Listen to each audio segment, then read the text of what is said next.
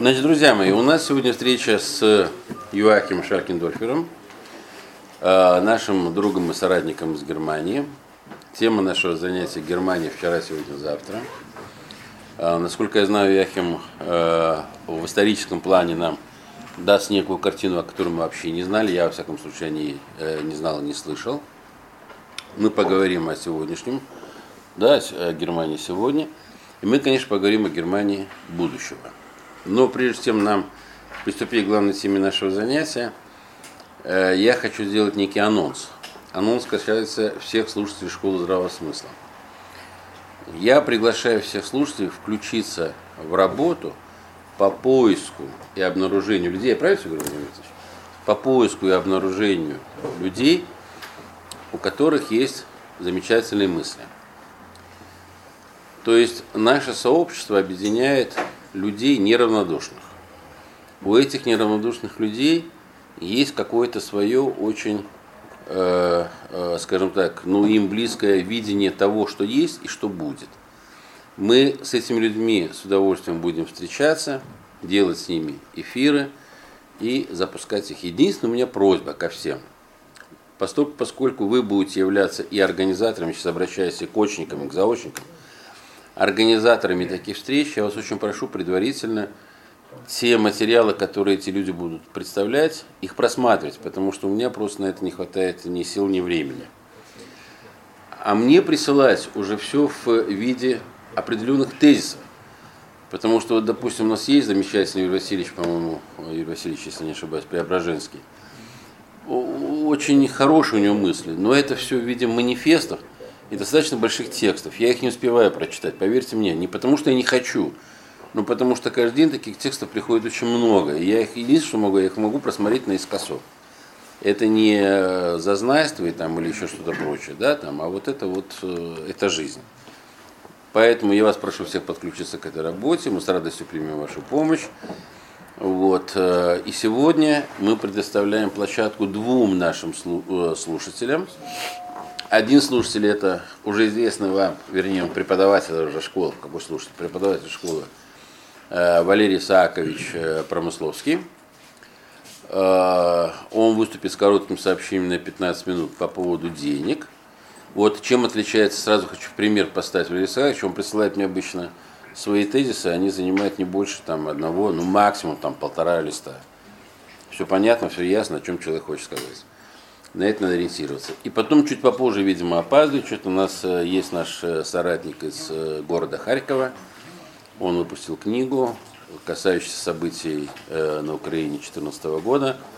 Вот, он ее презентует, немножко поговорит по Украине. Я думаю, что до 19 часов, как это обычно, мы в 30 минут уложимся.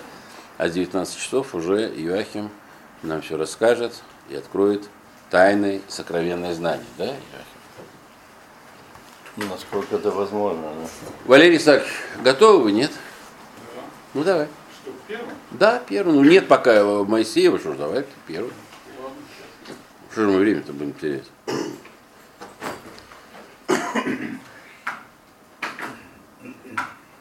У нас, кстати, сегодня впервые ночь на школе два наших замечательных слушателя. Э, Жданов. Имя отчество? Владимир Степанович. Владимир Степанович из, из Оренбурга. А у нас не здесь Оренбургская мать, у нас проректор Оренбургский, по-моему, да? Проректор. У нас Оренбургский, да? Да, Борис Степанович. И с Дальнего Востока у нас Сергей Самарин. Сергей Александрович. Самарин Сергей Александрович. Да, Валер, ты начинай, потом мы попробуем, уложимся, если мы и вам, и вам тоже слово предоставим. Издалека приехали люди из Сибири, и Дальнего Востока.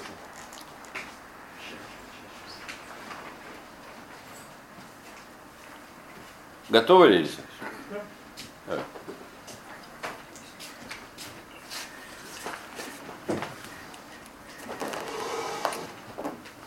Здесь нормально, да?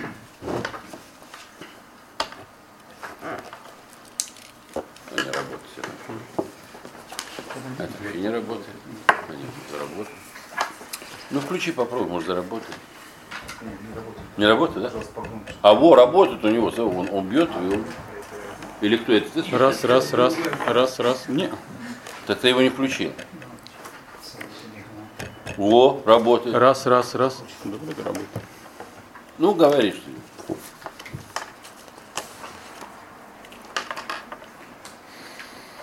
Так, можно начинать, да? Да?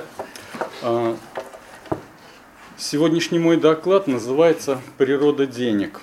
А, Небольшой доклад.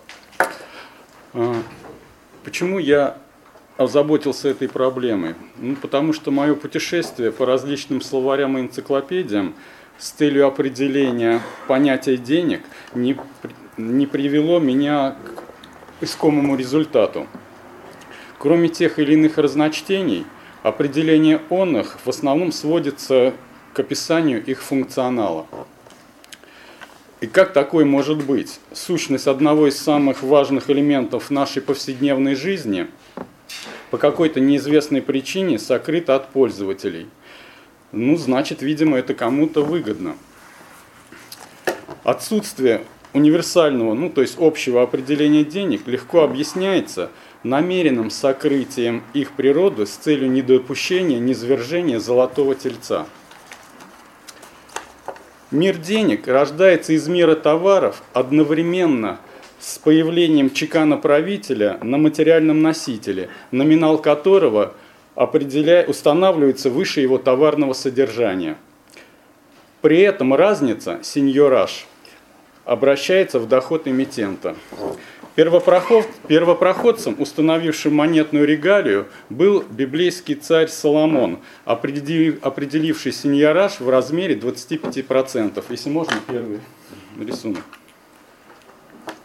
Вот на первом рисунке, вот этот белый сектор, это сеньораж. А зеленая часть, это то, что как бы осталось серебряное, медное там, или золотое содержание.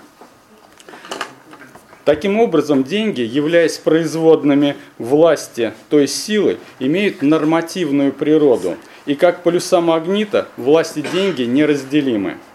Из природы денег также вытекает и универсальное определение. Деньги – это законное платежное средство с неполным покрытием.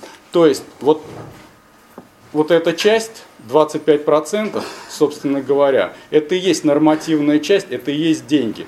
То есть изначально в монете, которая э, до появления денег, то есть до того, как царь Соломон ввел монетную регалию, э, деньги менялись на другие товары, то есть менялись натуральные стоимости.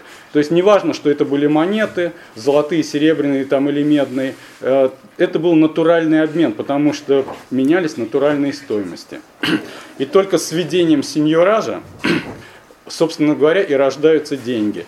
И после того, после, после того как царь Соломон, Соломон ввел эту монетную регалию, это очень быстро распространилось по всей Эйкумене. То есть это было более как бы целесообразно. Из истории известны многочисленные случаи злоупотребления монетной регалии, когда сеньораж во много раз превосходил товарное содержание. Например, в царствование не- незабвенного Алексея Михайловича в период русско-польской войны, это 1654-1667 годов, из количества меди стоимостью 5 рублей умудрились чеканить монеты с суммарным номиналом в 40 рублей. Если можно, второй рисунок. То есть вот, теперь уже сеньораж здесь составляет 87,5%, а товарное содержание только 12,5%. Это из истории известны медные бунты как раз.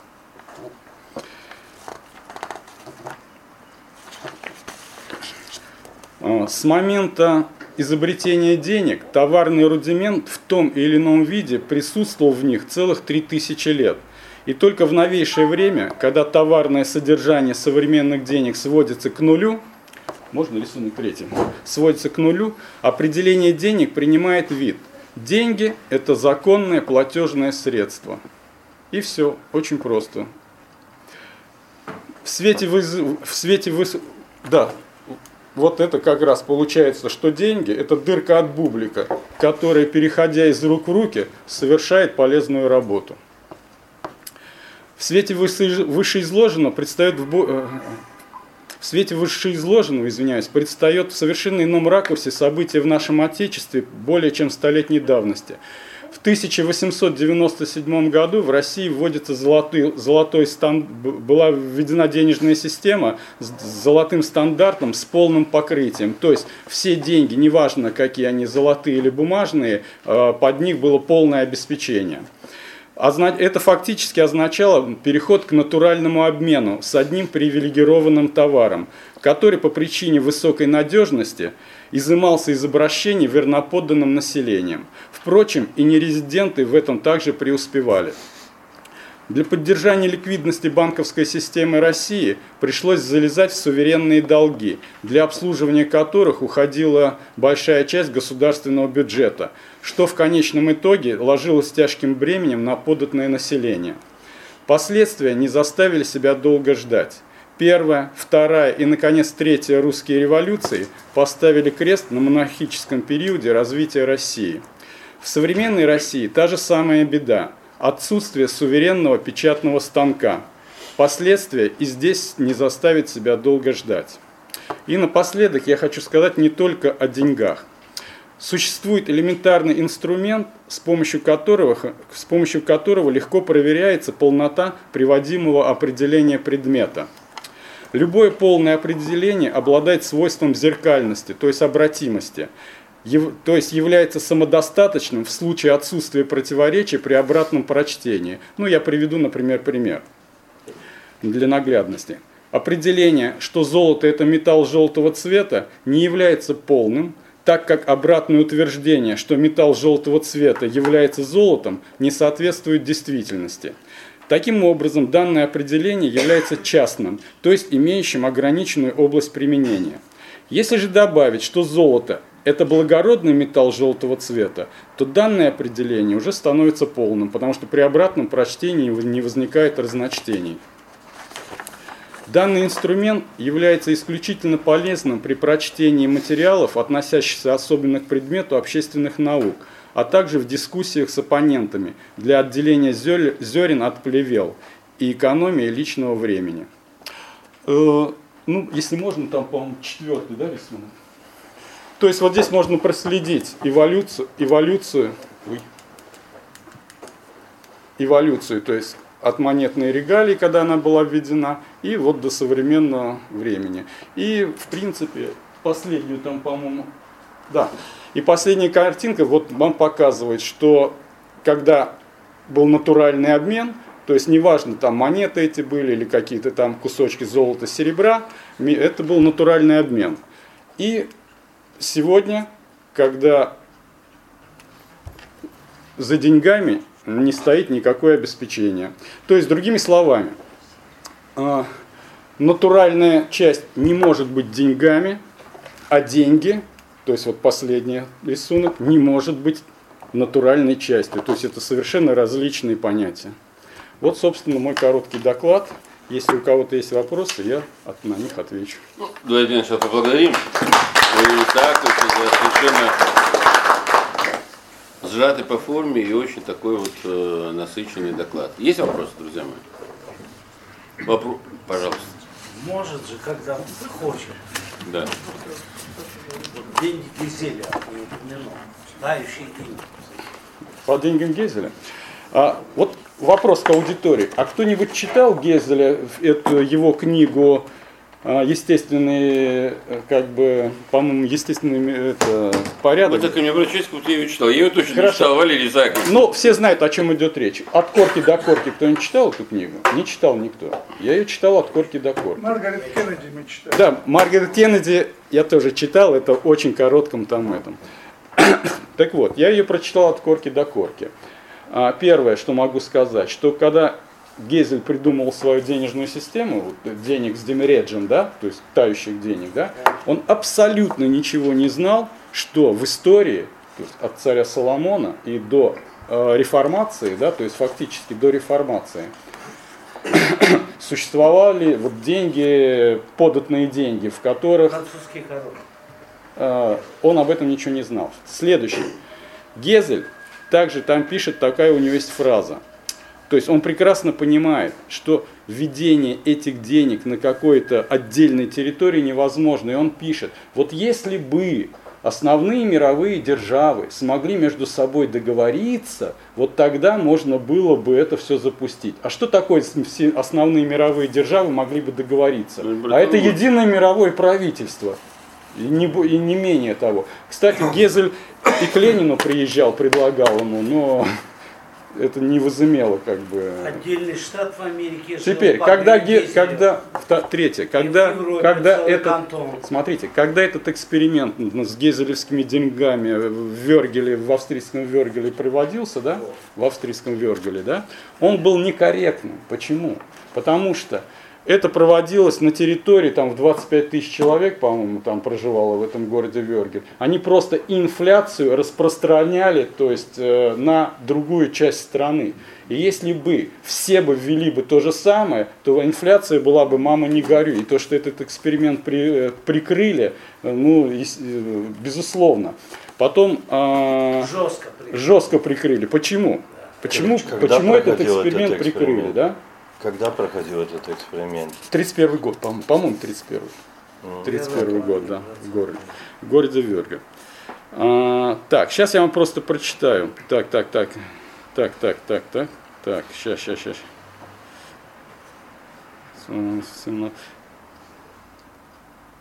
Так, сейчас, секундочку.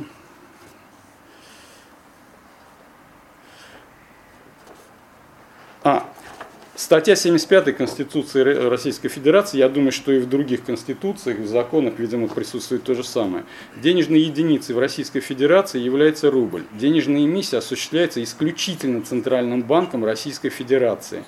Введение и эмиссия других денег в Российской Федерации не допускаются. То есть это монетная регалия.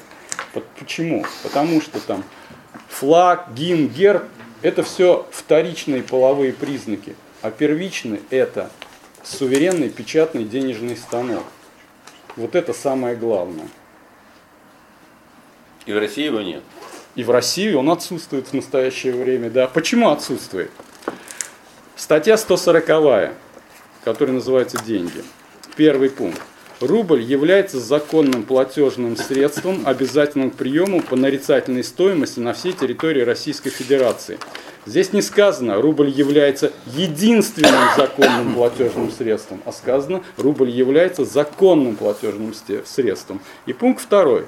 Случаи, порядок и условия использования иностранной валюты на территории Российской Федерации определяются законом или в установленном им порядке. То есть оставляется щелочка такая, да? Это говорит о том, что Россия не обладает э, монетной, в полной мере не обладает монетной регалией и не является суверенным государством.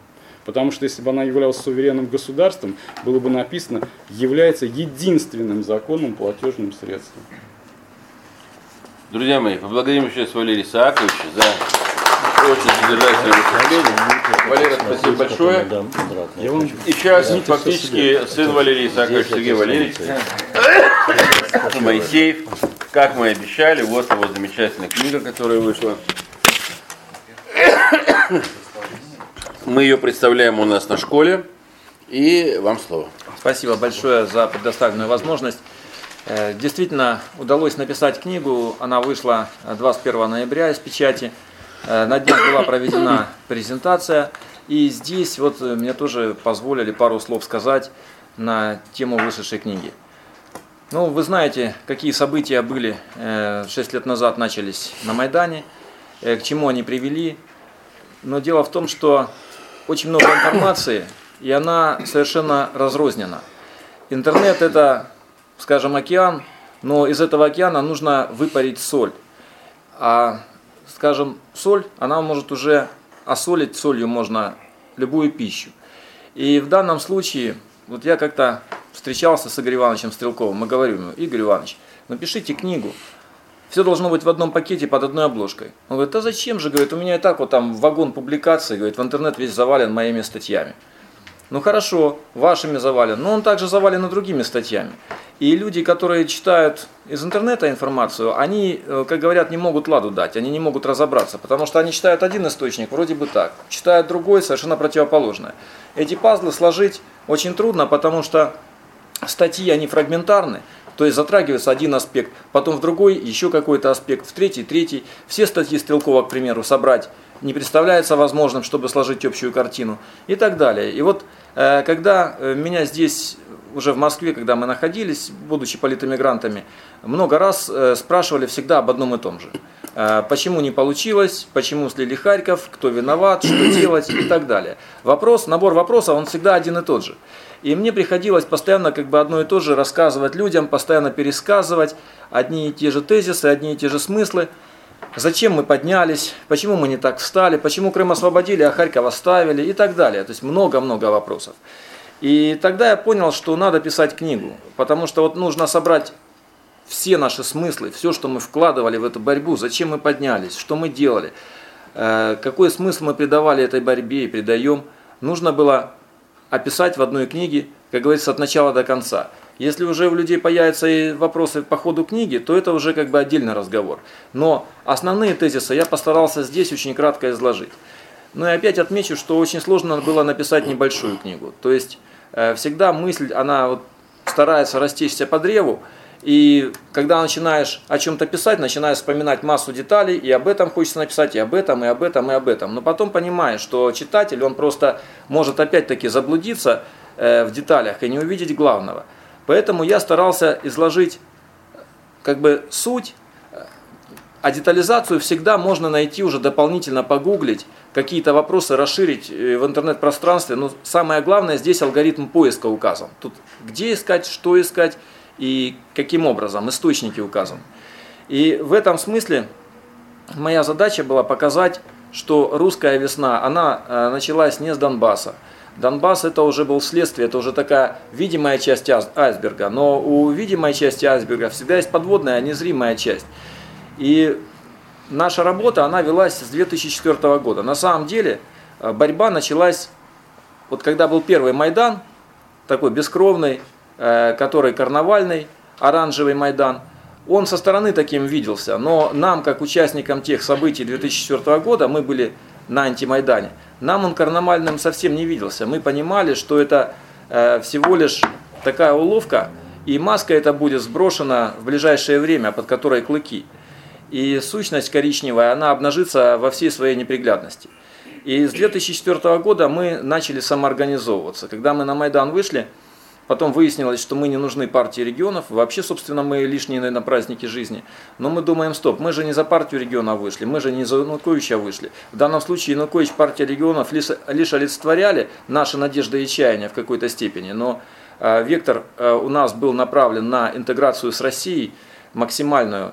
И мы понимали, что те силы, которые пытаются нас с Россией поссорить, разорвать наши отношения, сделать врагами, они... Э, будут только наращивать э, свой потенциал. И, соответственно, мы самоорганизовались и начали так вот потихонечку, потихонечку, по мере скромных сил что-то делать.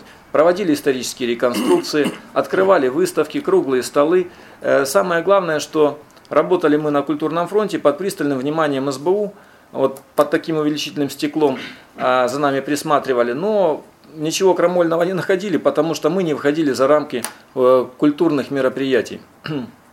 Была такая наша тактика, потому что э, это позволяло консолидировать актив. То есть люди собирались, люди общались, люди взаимодействовали. Взаимодействие от, от, э, налаживалось в различных э, событиях, крестные ходы, какие-нибудь там шествия. Там на 23 февраля мы, к примеру, ежегодно собирали шествие реконструкторов и шли по Сумской. И вот казалось бы, ну вот ребятки просто идут себе по Сумской, ну балуются там, да, то есть ничего серьезного. Они там едут на мотоциклах, форма там образца 43 -го года, каски какие-то, пилоточки там, ну там смешно как бы похлопали и дальше. А на самом деле вот когда пришел 2014 год и пришла дата 23 февраля, мы собрались уже по традиции, но собрались уже, как говорится, в касках и на полном серьезе, с дубинками, понимаете, с ленточками георгиевскими вышли. Вот это вот был настоящий день защитника Отечества, когда мы а, основали наш антимайдан, поставили палаточный городок и стали такой стеной, как на Куликовом поле. А против нас вышли правосеки. Они на тот момент, э, в ночь с 22 на 23 у нас уже начались массовые драки в городе, они захватили облсовет, окопались там. Ну, где-то около 500 правосеков там э, находилось. они там обкладывались, там укреплялись. И вот они так вышли, смотрят, мы тоже вышли. И мы посмотрели друг на друга, ну, у них духа не хватило, они вернулись назад опять на свои исходные позиции. И неделю мы окапывались на наших позициях, неделю окапывались они на своих позициях. И вот э, развязка произошла 1 марта, и я пишу о том, что э, люди, они что-то делают, как складывают вслепую пазлы. У каждого человечка есть свой пазлик. Он другого ничего не видит, общей картины. Вот ему дам свой пазлик. И задача этого человека сложить пазл с другим пазлом, с другим человеком. То есть вот каждый как бы выполняет свою роль, но всю картину, конечно же, видит Господь. Но всей картину Он нам не открывает, потому что если мы эту картину увидим, мы ужаснемся от той задачи, которую нам приходится выполнять. То есть от ответственности, от важности. И как бы мы тогда увидим высоту, по которой мы идем. И в данном случае вот 10 лет мы складывали такие пазлики, которые привели к определенному результату. И э, вот 1 марта 2014 года, вот здесь вот есть фотография, это я приехал из Москвы, привез Донскую икону Божьей Матери. Это наш товарищ, он уже погиб, к сожалению, Владимир Апостол из нашей организации, ополченец, и другие казаки. Вот. Они подходят к иконе, прикладываются, и в Донском монастыре мне эту икону вручили – и я их тогда помазывал маслом от мощи патриарха Тихона. И вот буквально через 15 минут начнется русская весна. То есть это мы еще пока на площади только собираемся, и кажется, что ничто ничего не предвещает.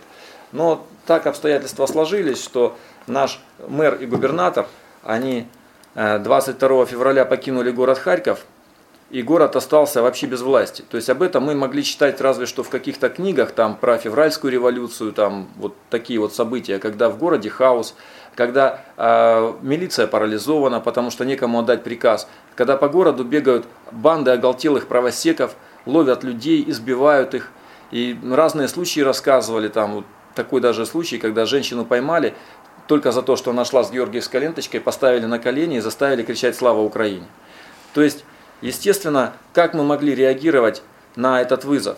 А оставались бы мы русскими людьми, уважали бы мы себя, могли бы мы потом ходить к памятникам наших дедов и возлагать цветы? Ну, наверное, нет, потому что нас бы не было бы как народа, и каждого из нас отдельного человека как личности. И поэтому в этих условиях мы создали ополчение, и бывали такие эпизоды, когда звонят и говорят ночью, едут правосеки на 15 автобусах, поднимайся и едь. То есть берешь каску, перекрестился, с семьей попрощался и едешь в неизвестность, во тьму, на мороз минус 25, и думаешь, чем там для тебя это кончится, одному Богу известно. И так далее. Вот у нас сидит Александр Петрунько, вот Александр Баранов, это мои сподвижники, мы с ними тогда там э, вот занимались всеми этими вопросами антимайдана. А Александр участвовал потом в выносе правосеков из облсовета. Вот, мы их 1 марта вынесли из облсовета, и первый раз весь мир увидел их не гордо шагающими и избивающими беркутовцев и ставящим беркутовцев на колени, а самих стоящих на коленях, что-то там жалко блеющих. Моментально этот пафос исчез, моментально исчез с них героизм. Вы видели, как они тряслись. Это было просто жалкое, прижалкое зрелище. Это были трусы, понимаете, от которых еще поискать. Они думали, что мы будем их убивать, выкалывать глаза, отрубать руки, как они делали с нашими людьми на Майдане. Но мы Просто прочитали им лекцию да, о нравственном поведении и отпустили. По-другому мы, конечно, не могли поступить, но это потом стал батальон Азов. То есть вот эти товарищи, которые сидели перед нами на коленях, это стал костяк батальона Азов и Айдар. Они потом пролили реки крови и в Одессе, и в Мариуполе, и льют эту кровь до сих пор. И в книге очень много а, различных эпизодов, подробностей о тех событиях. И в основном я старался писать э, то, что сам лично пережил, то лично с чем соприкоснулся, или то, что я знал из первоисточников. Ну, вот, к примеру, Александра Петрунько э, захватили нас батовцы, и сутки его пытали, выводили на яму, стреляли возле уха и так далее. То есть вот первоисточник сидит перед нами. Вот, Александра Баранова задерживали, он тоже потом был обменен. Вот, и так далее. То есть, поэтому эта информация, ее в интернете ну, как бы не встретишь. Это та информация, которая из первых уст. И она э, вся как бы осолена живыми, реальными чувствами, переживаниями участников этих событий. И в этом смысле мне хочется сказать, что феномен Новороссии – это очень уникальное явление новейшей русской истории. На самом деле этот феномен показал, что русский народ жив. Ведь на Западе считается, что человек может управляться с помощью технологий. То есть достаточно где-то включить, выключить, там какие-то, грубо говоря, манипуляции с сознанием провести, и человек полностью будет, как в бройлерном цехе, там только наращивать нужную массу и слушаться и повиноваться. И вот здесь, в новейшей истории, произошел уникальный случай, когда изменилась география государства. Я не говорю о Крыме, там пришли зеленые человечки. Я говорю о Луганске, Донецке, о Харькове, Одессе. Да, нам, конечно, не удалось удержать Харьков, Одессу, Николаев. Мы задумывали русскую дугу до Приднестровья создать. Не получилось. По ряду причин мы допустили ряд ошибок. У нас не было, мы не успели наладить нужную координацию между разными группами. Э, была борьба за лидерство и не было еще общей договоренности как бы централизованной системы. С одной стороны, мы уходили от централизации. Почему? Потому что мы понимали, что если мы жестко будем структурироваться, то СБУ сразу же вычислит и будет бить по голове. А так как мы были сетицентричными, то э, СБУ было трудно выявить явного лидера и обезглавить наше движение. Поэтому, но что мы смогли сделать? Мы смогли оттянуть на себя максимальные силы хунты – и благодаря тому, что с Харьковом возились очень долго, и с Одессой возились очень долго, а Донецк, Луганск смогли стать на ноги. То есть этого хватило, чтобы Донецк, Луганск, то есть мы как бы взяли на себя первый удар, у нас около трех тысяч ребят или погибло, или сидит в тюрьме, или вынуждены были покинуть территорию. Ну это, грубо говоря, два полка, понимаете, то есть это серьезно. И партизанская война шла и в 15 году еще шла. И реально поезда под, э, ходили под откос. Здесь об этом есть. Взрывались машины правосеков, взрывались кафе с правосеками там и так далее. То есть, но об этом не писали в СМИ в России, об этом умалчивали, об этом ничего не говорили, об этой драматической борьбе. Сейчас сидят наши ребята до сих пор там. Мы понимаем, почему об этом не говорили. Потому что, когда я сюда приехал, у меня была задумка После допроса так получилось, там я тоже пишу о деталях, событиях э, того, как мне удалось спастись и так далее. Э, я здесь приехал с инициативой. Говорю, ну давайте мы проведем конференцию о том, что Иван III в сходных э, исторических условиях, находясь в состоянии войны с Русью Литовской, которая на тот момент приняла католицизм и стала проводить экспансию, забрал треть территории Литвы и забрал территорию Харьковской области, Сумской, Черниговской, и нескольких регионов России, потому что до этого граница проходила в 100 километров от Москвы и спас вообще, по сути, Россию как таковую. Но давайте об этом говорить. Мне говорят, нет, не надо, ты подставишь гаранта, потому что он как бы поступил иначе в сходной ситуации. И поэтому, чтобы не подставлять гаранта, вообще как бы о харьковском сопротивлении говорить нежелательно, потому что вы не так встали. Вот, но на самом деле мы так встали. И споры русской весны, они еще разлетятся по всей России, они еще преобразят Россию, ведут ее в новое качество. Когда Россия войдет в новое качество, то и Украина, жители Украины, они э, могут отказаться от своей самоидентификации, вспомнят о своем малороссийском происхождении и захотят с нами объединиться. Спасибо вам большое за внимание. Книжечка есть. Там у меня есть пачечка. Кто желает, могут, может потом приобрести, и я поставлю свой автограф. И Александр Гарунович, я вот угу. уже автограф поставил. Спасибо. Вам книжечку. Спасибо огромное. спасибо, дорогой. Спасибо. Спасибо. спасибо. Ну, то, что вы делаете, вы просто молодцы, я вам еще раз говорю. То есть это вот русский дух, он был, есть и будет. Александр Иванович, а вопрос можно? Можно. Скажите, как вы относитесь к проекту Нового Иерусалима? Который... То, что Бер, Беркут толкает. Ну, смотрите, есть проект «Новая Хазария». Я Новая так Хазария, думаю, да. что он э, сочетается с этим проектом. Задача была построить новую Хазарию, но новая Хазария не получилась, потому что появилась Новороссия.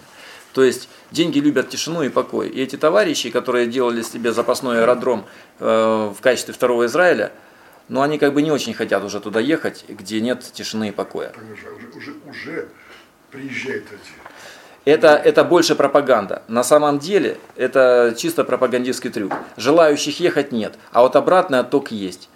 Понимаете, потому что, сами понимаете, из огня до в полымя попадать не хочется. Еще неизвестно, чем там все закончится. Может быть, калибры завтра в форточку к Зеленскому полетят. Понимаете, придется бегать с чемоданами непонятно куда. Вот. Еще есть вопросы? Есть. Да. Так вы не сказали, а почему война-то началась? А в смысле война началась? Ну вот между людьми, почему война началась? Между людьми? Да. А потому что э, человек это существо э, не только телесное, но и духовное. И человек не может терпеть двойной гнет. Двой, двойной гнет. Я говорю о материальном гнете и о религиозном. То есть, когда к тебе приходят домой и говорят, ты не должен говорить на языке, на котором тебя учила твоя, отец, а твоя мать и отец. Когда тебе приходят и говорят, ты не должен ходить э, в церковь русскую православную, а ты должен идти в греко-католическую. То есть, когда к тебе приходит оккупант на твою землю, на которой ты родился и вырос, не я к нему пришел, заметьте, понимаете, а он ко мне. А у меня выбор, либо согласиться с этим, вот, но э, потом как бы поставить перед собой вопрос, кто я после этого, либо сопротивляться. И в данном случае нам был брошен цивилизационный выбор, э, что нам делать? Согласиться с ним, с этим выбором, э, стать на путь, как бы, который нам предлагают, или же все-таки бороться за себя и за свою вечную душу. Мы выбрали второе.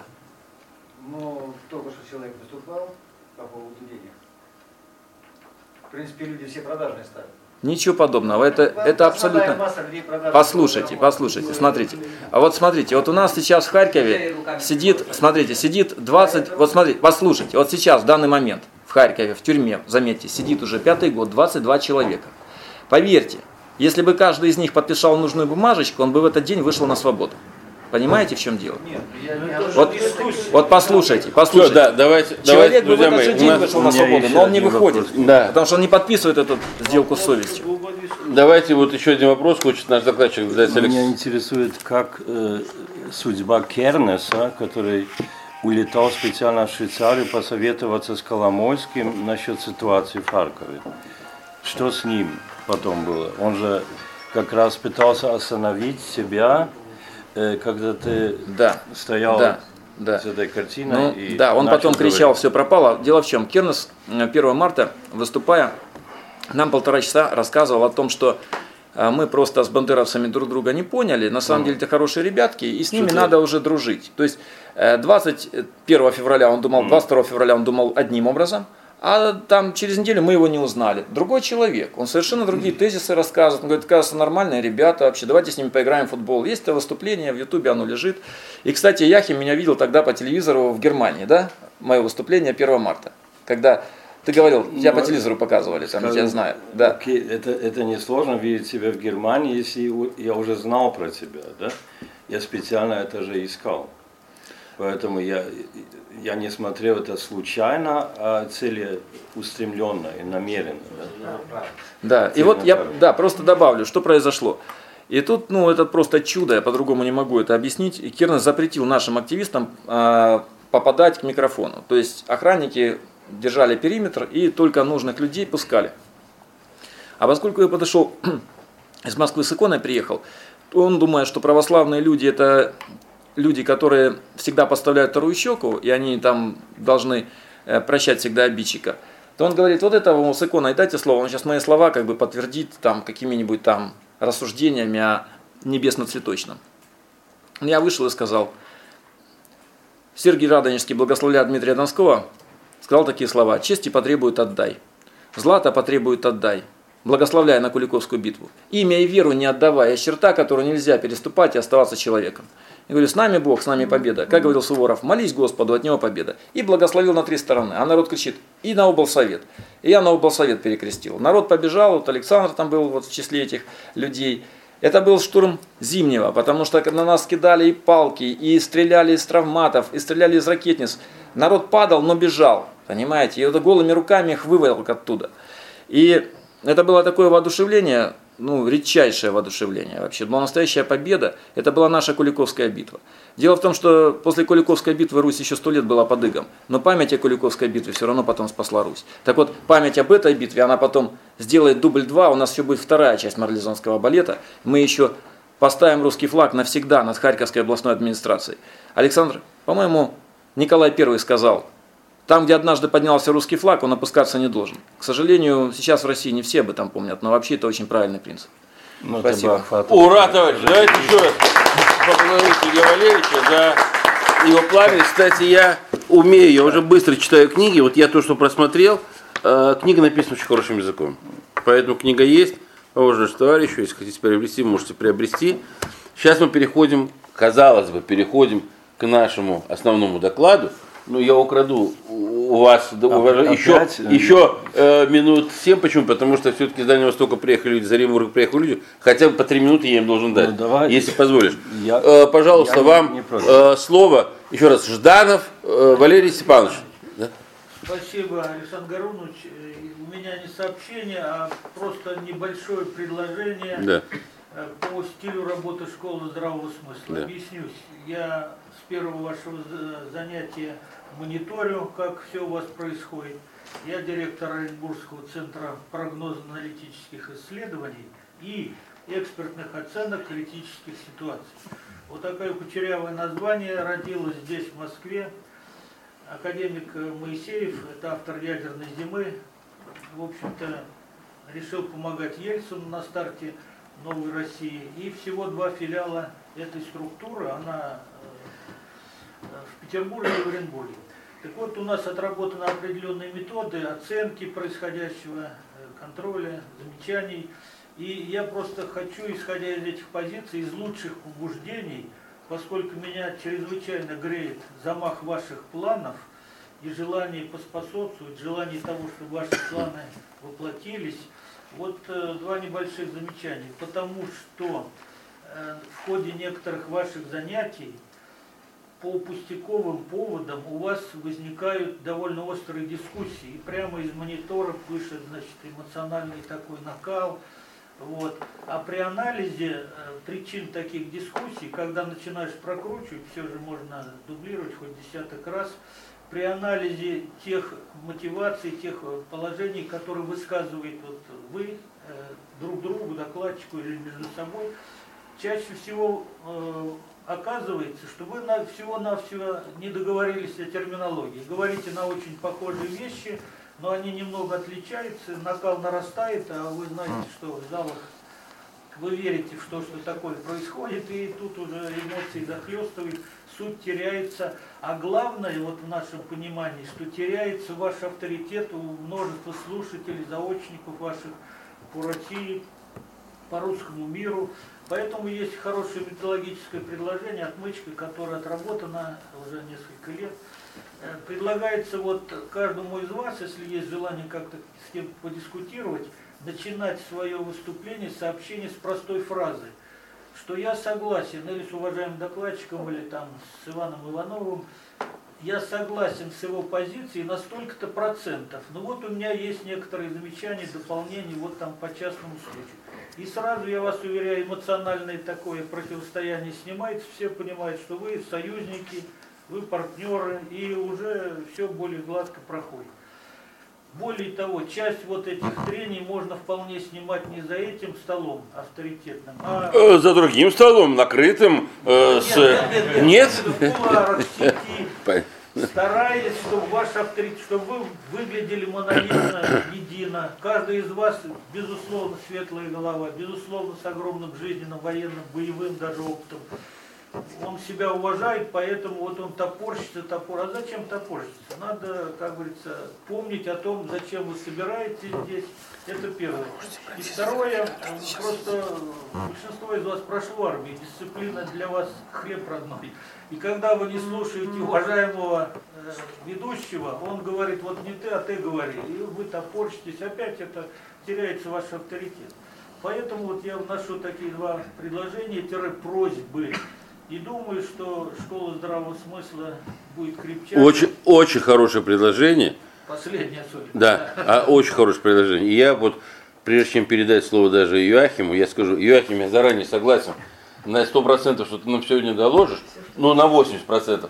20% подискутируем, а сейчас позволь мне все-таки еще предоставить слово э, нашему замечательному гостю Дальнего Востока. Еще минуты три. Позволишь? Это может продолжаться. Да, пожалуйста. Только представь, что вас было слышно на...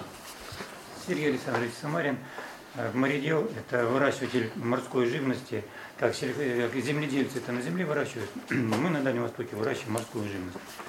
Вот, э, Это в кризисе наше направление. Государство за это не платит пока, но надеемся, что э, это мощный э, источник э, питания деликатесного и биологически активных э, веществ и для людей, и для животных, и для птиц. надеемся на, на, на выживание. Вот. А у меня, я полностью согласен сказать, с, вас- с предложением, сказать, э, Видите, уже работает. Да, Я уже согласен, работает. уже работает. Видите, ваше предложение? применяем.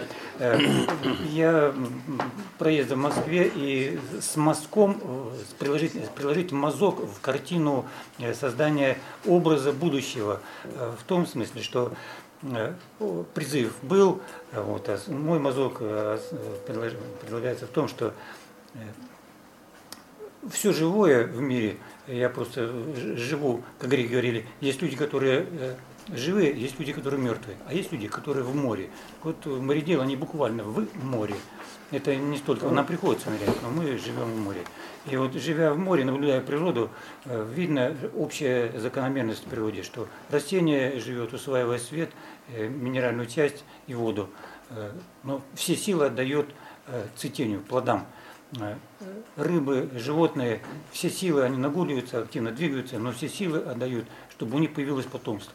Вот. У людей это тоже есть, но сейчас, вот, мне, мне кажется, что общий цивилизационный э, кризис или кризис цивилизации в том, что забыли, мы забыли свое главное, главное предназначение, чтобы жизнь продолжалась.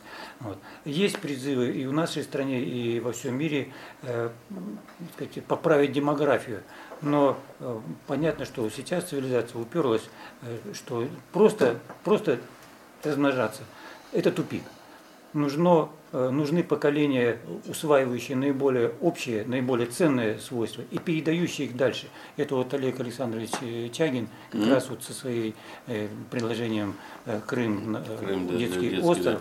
Вот это очень мощное. Вот. И наш мазок, что рождение детей триединое, желанные, любимые и здоровые, вот только в таком триединстве рождения детей, желанных, любимых, здоровых, это может стать базой э, для, для будущего. Причем для России это для нас неимоверно насущно, потому что ну, страна уменьшается. А если это будет, э, это важно, потому что каждому человеку, каждому, не голосованием, а каждый внутри для себя должен решить, какие, на каких ценностях он будет э, а, а, жить, быть и поступать конкретно поступать. Э, И опираясь на э, честь, э, справедливость и уважение, вот тоже это единство, тогда к себе сам и к другим, к жене, к детям, к- старикам, к окружающим, тогда он сможет создать базу для, для вот, рождения таких детей. И тол- только такие дети, рожденные, э, э, желанные, любимые, здоровые, смогут быть основой будущей цивилизации, усвоить знания, усвоить традиции, которые вот Фыжиков э, сейчас раскапывает, раскопал, выкопал, что есть. Это подхватить и продолжить дальше. И с практическим приложением вот, Олега Александровича Чагина. Вот такой мазок. Спасибо огромное. Спасибо. Замечательные слова. Подписываюсь под каждым словом. Э, Ну, дорогой наш э, э, соратник, Сло- Да, слушай, начальника транспортного цеха, да. Э, ЮАХ, это, это русский анекдот, я тебе потом его расскажу, может, ты его знаешь, да. У нашего Жванецкого есть такой, мы так и не заслушали начальника транспортного цеха, то есть до него не дошли. Видишь, все смеются, все знают. Ты пока этого не знаешь. Я тебе это расскажу потом. Но я, Слово предоставляется. я как раз воспользуюсь тоже этим советом. Да. эм, в начальной э, фазе выступления использовать последнюю фразу моего э, друга Сергея Моисеева, который ведь там, где был поднят флаг, да, Опускаться не должен. опускать не должен, потому что раз э, мне немножко сложно вообще разогреться умственно, я эм, попробую шутку, хотя я не люблю особенно шутить, но как раз жители бывшей ГДР, они приглашают русских обратно к себе. И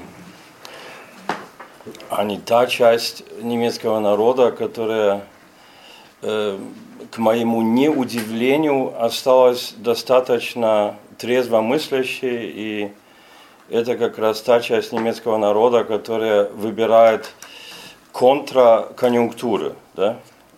Они, с одной стороны, выбирают э, партию э, Die Linke, левых, я относительно мало э, эм, негатива вижу в левых, хотя негатив я могу, конечно, тоже уточнить, в чем он состоит, но они выбирают и единственное,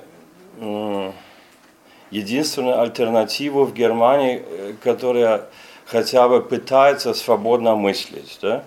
И э, несмотря на то, что они лишь повторение того, что было у нас в 80-е годы от ХДС, э, их э, очерняют во всем мире и э, через колено стараются из них сделать ультраправых, да?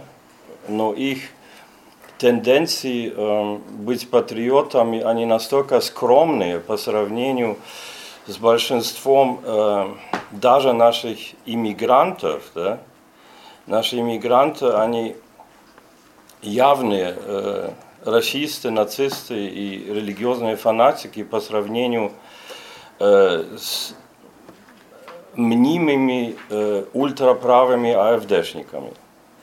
Там, там все скромно, там все очень сдержанно. Э, среди э, членов этой партии множество э, удачных иммигрантов, которые крайне влюблены в Германию, которые уважают немецкую культуру. И э, я думаю, что любой немец, который на данном этапе старается мыслить свободно, э, ему это не дают. Они усложняют э, вообще э, возможность в открытую сказать свое мнение. Я, конечно, перед моим выступлением имел честь уже столкнуться с разными тенденциями сопротивиться моим, моим таким шиллеровским тенденциям. Да? Поэтому, с одной стороны, постоянно по направлению немцев выражается жалость. Да? Почему вы такие бедненькие э, допускаете, что вас бьют на каждом шагу?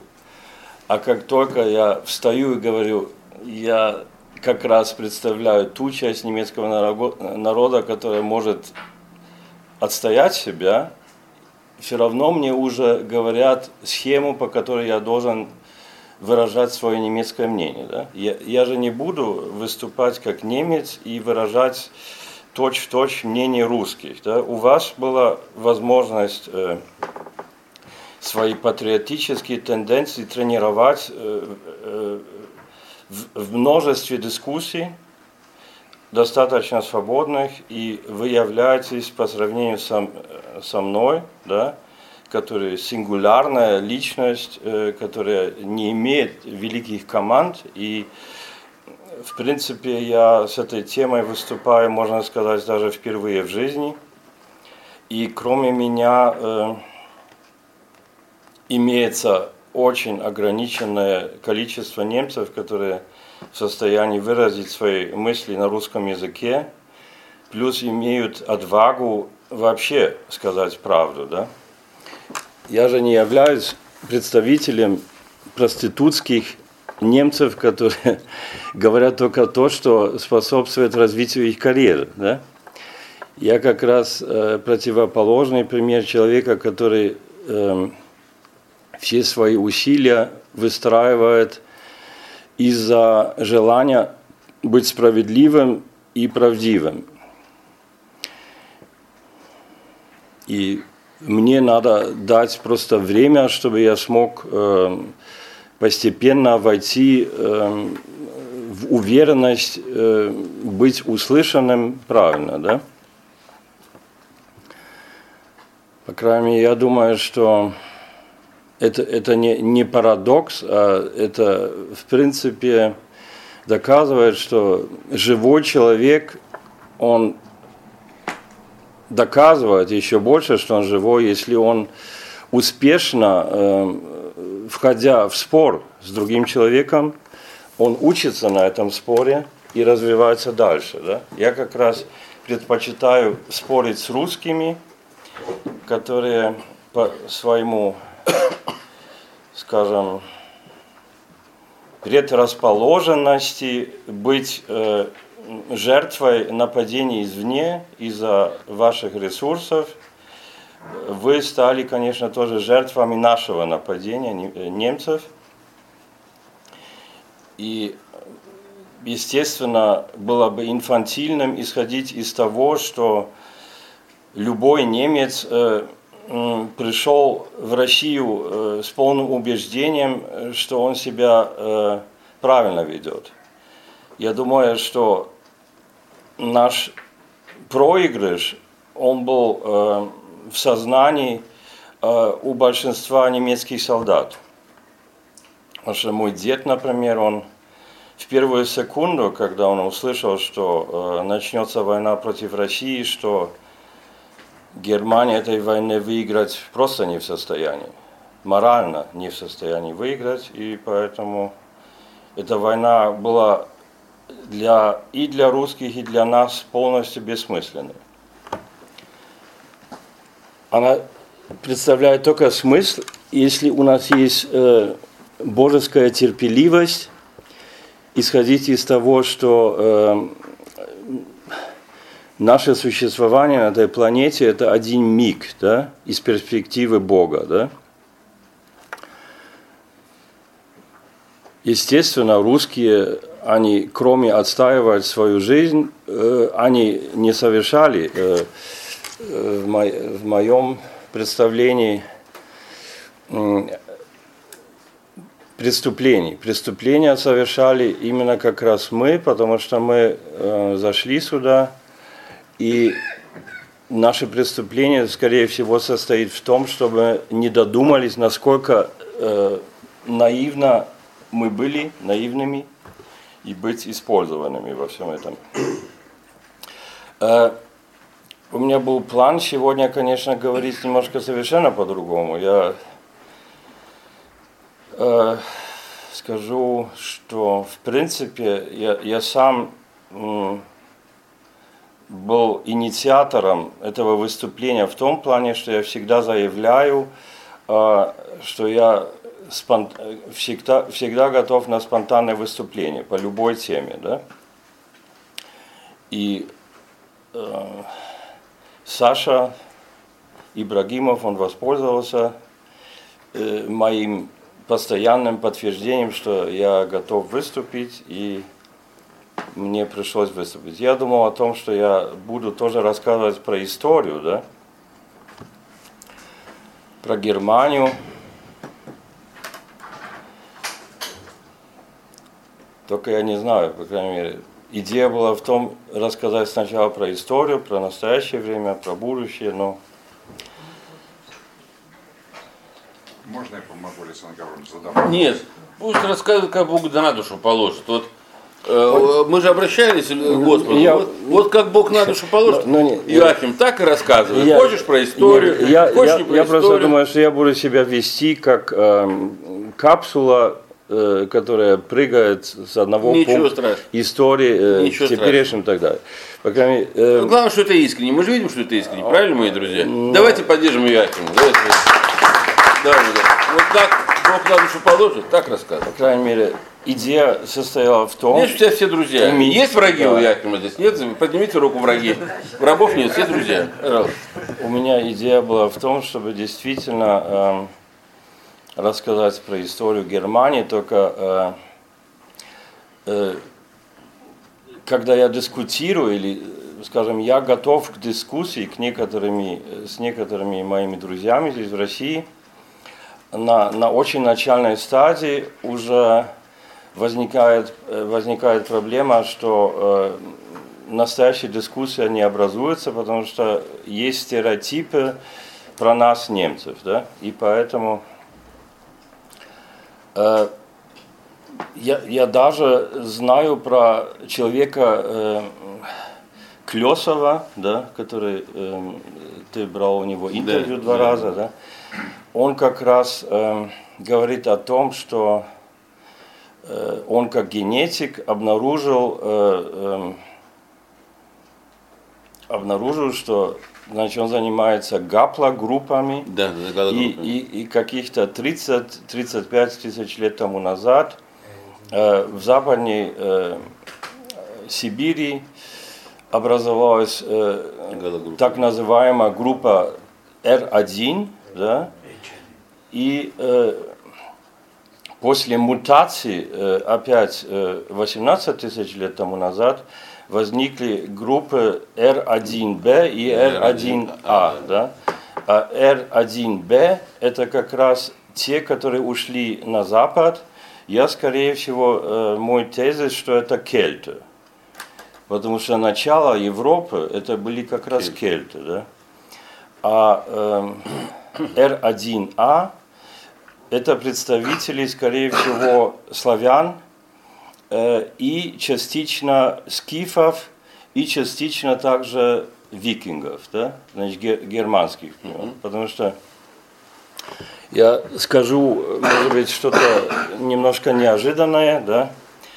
Потому что про нас э, немцы всегда э, применяют синоним германцы, да?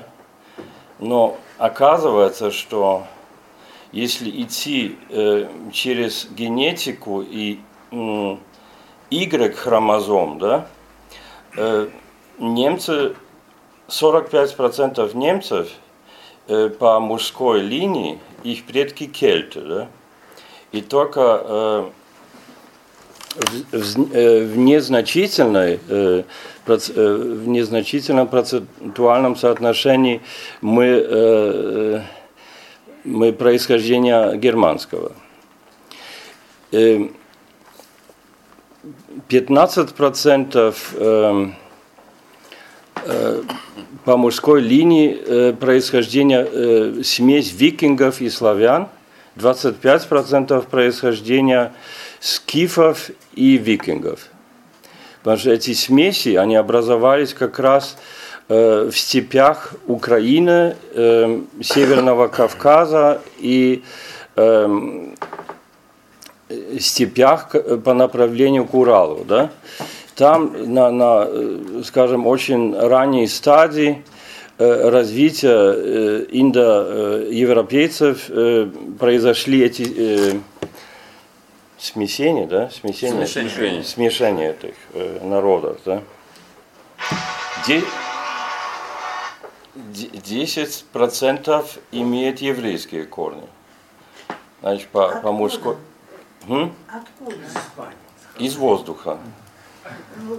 Ну нет, по крайней мере, окей, э, генетически доказано по мужской линии, что э, Дело э, в том, евреев 10... Почему? Я объясняю, почему. Да? 10 колен Израиля исчезли, растворились, осталось только два. А 10 колен исчезли Нет, разных народах. Это, это, это последствия, последствия того, что, э, естественно, э, там происходила э, колонизация э, территорий, э, левое побережье Рейна особенно. Э, там присутствовала э, Римская империя, э, в рамках которой э, евреи могли спокойно передвигаться. И эм, в римское время как раз э, не было никаких предрассудков и угнетения евреев. Э, этот, э, я бы сказал, что как раз впоследствии э, возникновения э, ислама да, в этом контексте э, наши предки научились э, э, э, создавать пред- предрассудки не только э, к э, мусульманам, а также к евреям. Значит, на, на одном примере они перебросили свои, э, э, свои тенденции э, быть еще антисемитами. Да? И что ни странно, 5% э, по мужской линии э, происходит от фиников. Да. Но есть, конечно, э, обратная медаль, да, а, э, исследование ДНК немцев через митохондрии, через э, женский генетический, как называется? Код. Код, да. И, и там выглядит немножко по-другому. Больше пи- пи- 50% германского происхождения. Жен- значит, у нас женщины германки, а мужики кельты. Э, Я не специалист, я не генетик, это должен Клесов объ- объяснить, почему это так э, функционирует. Я э, только как э, хомячок собираю орешки знаний, и э, я не знаю точно, почему это так функционирует. По крайней мере, я э, намеревался немножко рассказать, как началась история немецкого народа и что можно вообще немецким народом назвать. Я бы все-таки сказал, что э, я начну с того момента, как франки стали союзниками Римской империи, и они были основой для создания э, королевства каролингов. Да? А каролинги, Карл Великий и его отец Пипин, это было начало, это было в восьмом веке, это было начало э, самого большого государства в средневековье э, в Европе. Да?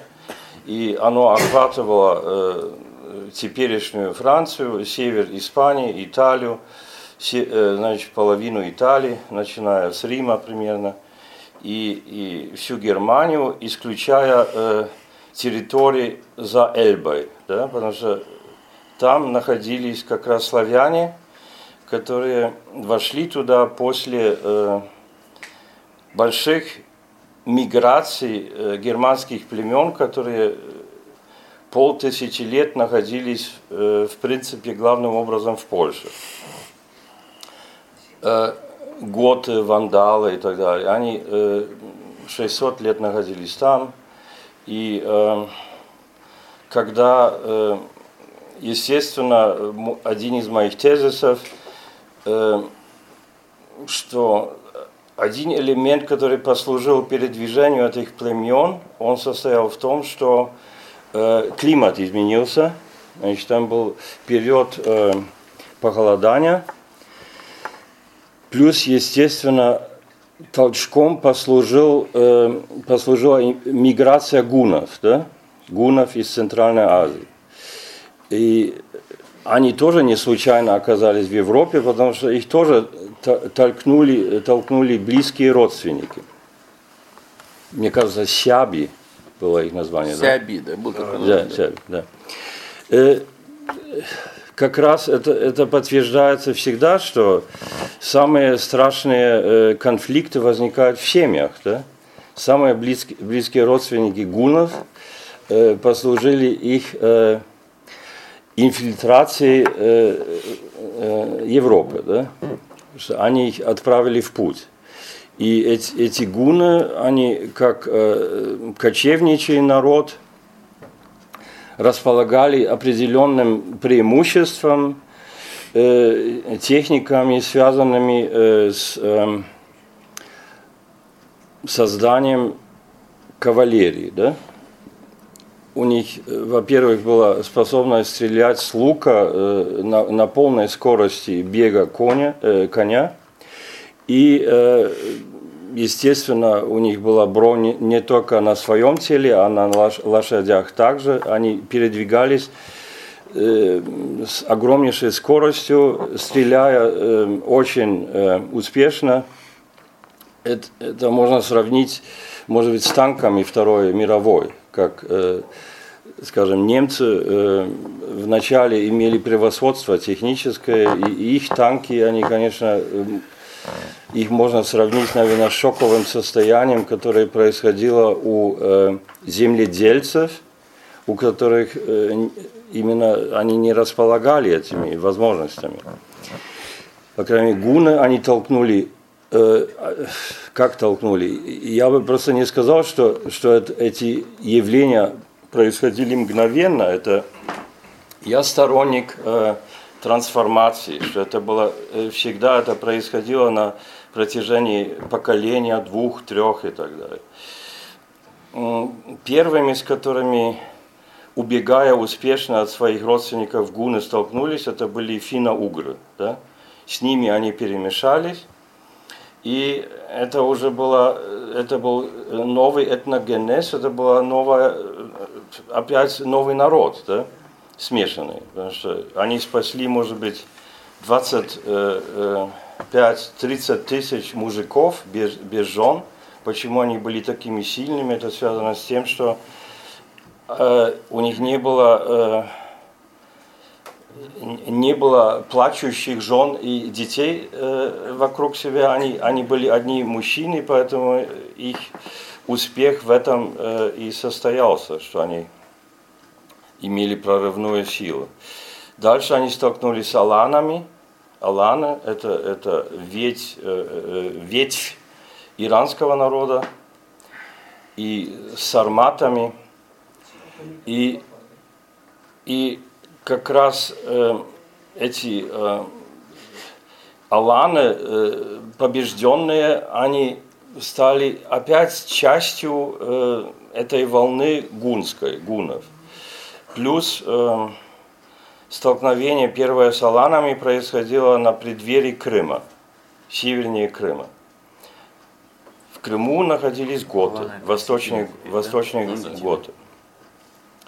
И просто говорить, гуны э, э, рванули в Европу и там все уничтожали еще до э, э, каталанс, каталанских этих э, полей, о чем э, Вольфган говорил, э, они уже были э,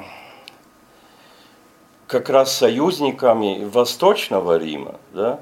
они уже до, до момента, как они оказались э, на территории Шампань, в севере Франции, они уже до этого имели э, договоренность с Восточным Римом быть их союзниками. Поэтому восточные готы столкнулись с западными готами, которые были союзниками Рима, э, Западного Рима. Значит, там главная ударная сила был- была между бывшими родственниками западными готами и восточными готами.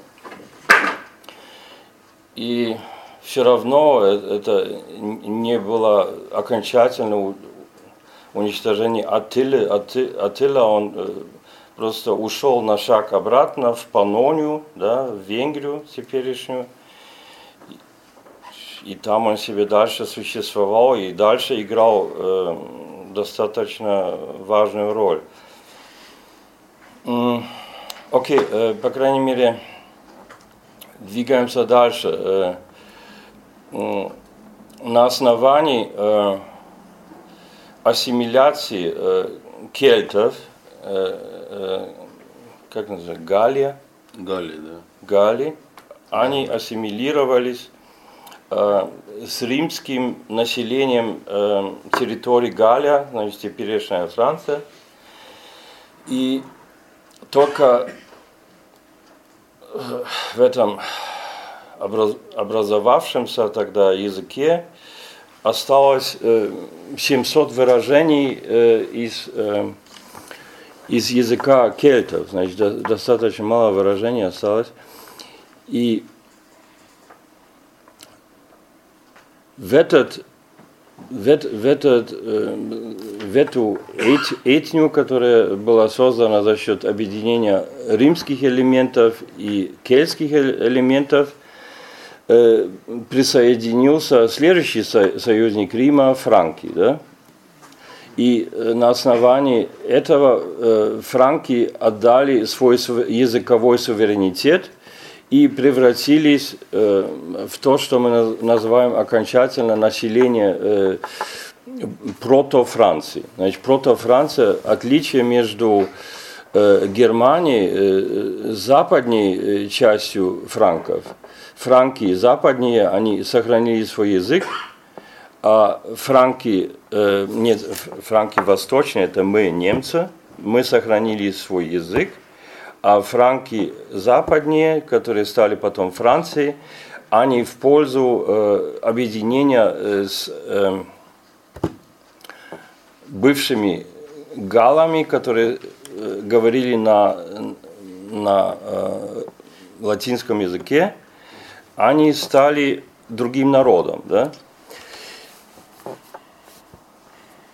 Там был переходный э, период с 8 по 10 век, когда эм, э, королевство каролингов эм, еще охватывал всю эту территорию, и м, разделение этих территорий произошло только, э, мне кажется, у, во время внуков Карла Великого. Карл Великий, он еще объединял все это, и столица, она находилась в городе Ахен.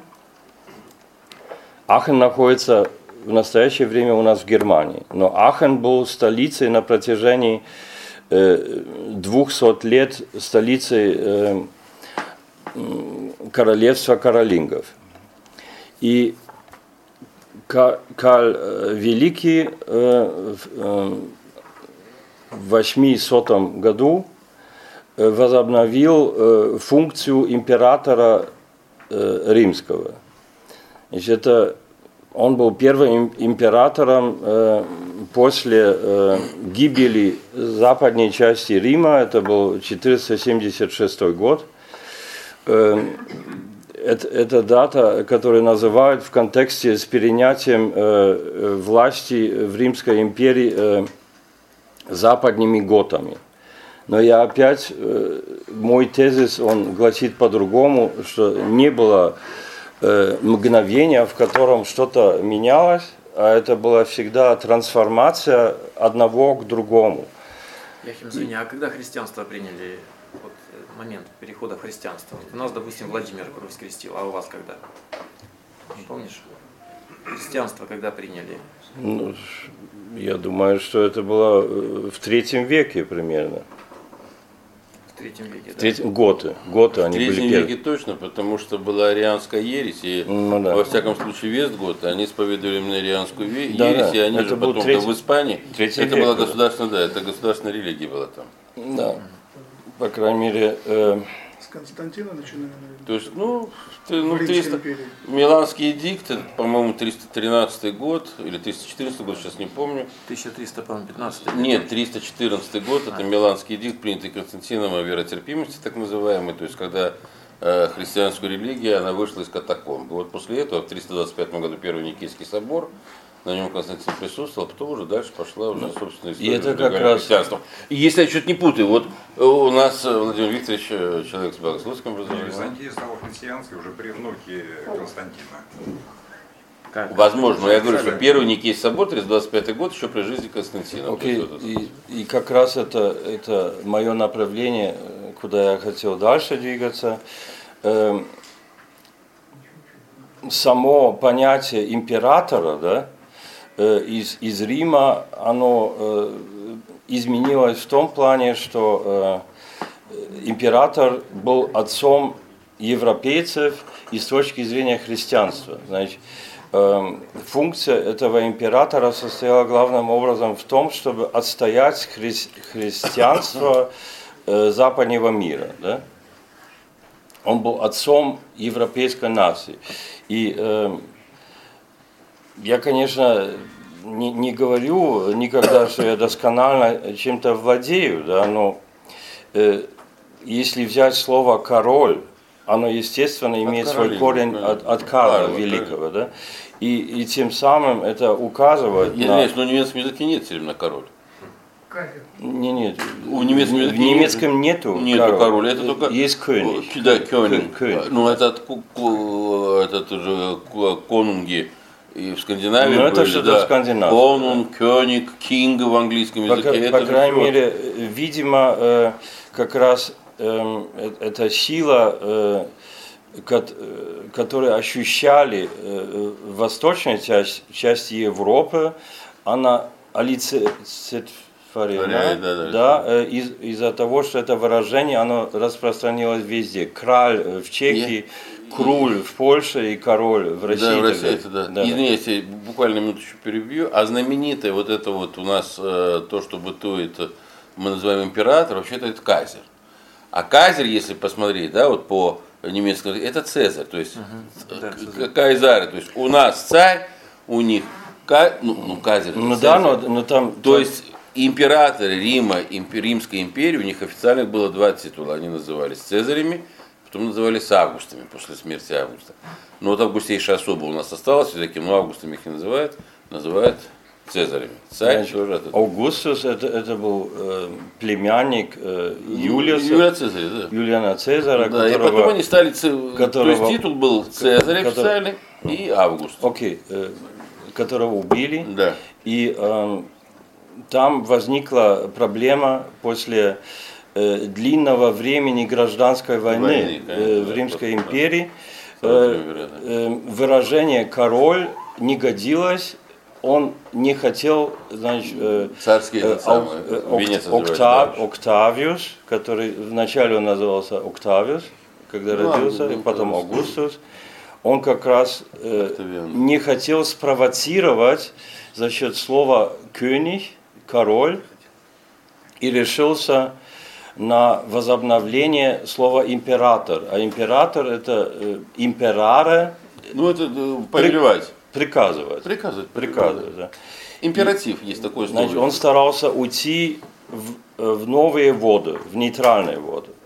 И, э, и поэтому э, в начале, конечно, э, император был только способ уйти от выражения король, Царь, не, царь, не- да, не царь. больше. Рекс, по, по латыни рекс. Или ре. В итальянском осталось ре как царь. Руа во Франции. Э, этот самый в испанском языке э, рой или как там, я сейчас не помню. Реал, реал. У французов, да, руа. Во. В итальянском ре. э, В испанском э, э, как это? Реал. Ре. Это осталось после этого царя. Кстати, э, для справки, вам слушателям будет интересно, его звали Октавианом, почему? Потому что он был вос- восьмым ребенком в семье. В римской традиции только первые четыре ребенка, первые четыре сына имели право на собственное имя. Все остальные назывались уже по очереди. Поэтому Сикст, Секс Помпей, да, он, почему он Секс? Потому что он шестой. Квинт там какой-то, почему? Потому что он пятый. А Квинтус. Октавиан был восьмой. Продолжайте, пожалуйста, извини, я перебил просто.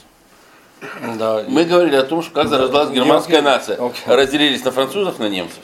Да, да, по крайней мере, э, уже, уже после отсоединения э, прото Франции, да, значит, западной Да, части да, да, франков западной и, и, и восточной, э, во-первых, э, у прото-французов возникла столетняя война с Англией. Да? Да. Они были отвлечены, и тем самым у них уже не было э, того размаха и той энергии, чтобы быть наследниками Рима. Да?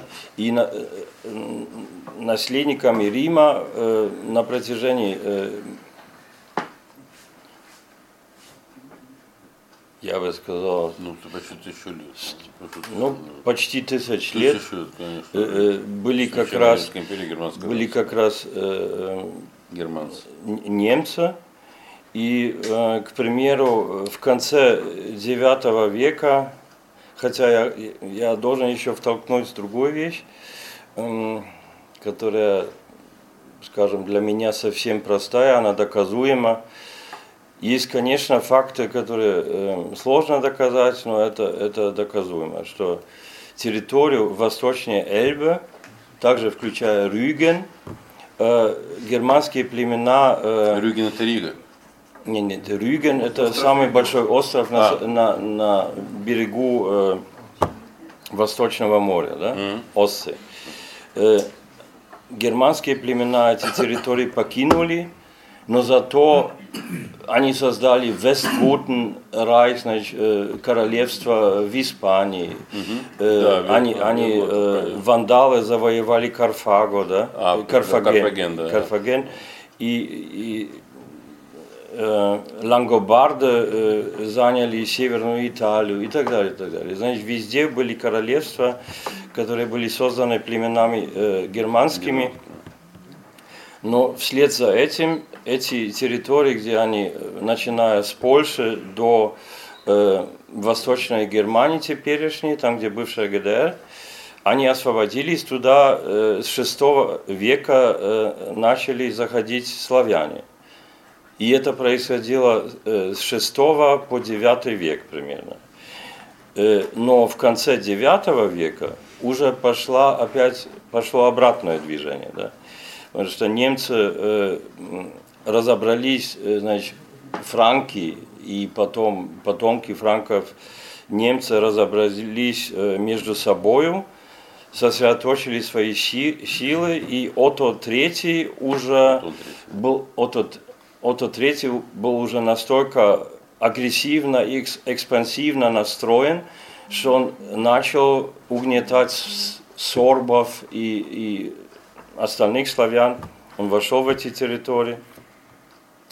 И можно сказать, что тогда началась экспансия немецкого народа э, по направлению э, Востока и славян. Это была агрессивная форма захвата территорий. Там не было э, э, не национального, э, э, скажем, завоевывания территории с переселенцами. Переселенцев тогда еще не было. Э, Это была первая э, активная фаза. Э, Славяне, они, конечно, э, организовывали восстания, восстания разные. Там была, конечно, э, убийство и, и смерть, и, и война настоящая. Потом все это успокоилось, и наступила следующая фаза, которая э, закончилась только к началу э, XIV века, значит, она продолжалась до конца XIII века. Э, э, немцы, э, э, значит, регионы с очень хорошей репродукцией э, населения, э, они, э, эти перенаселенные регионы, они начали двигаться в сторону э, бывших славянских территорий. Они в этот момент были еще славянскими, Прибалтику. не, не в Прибалтику, именно на территорию теперешней бывшей ГДР, за Эльбой. И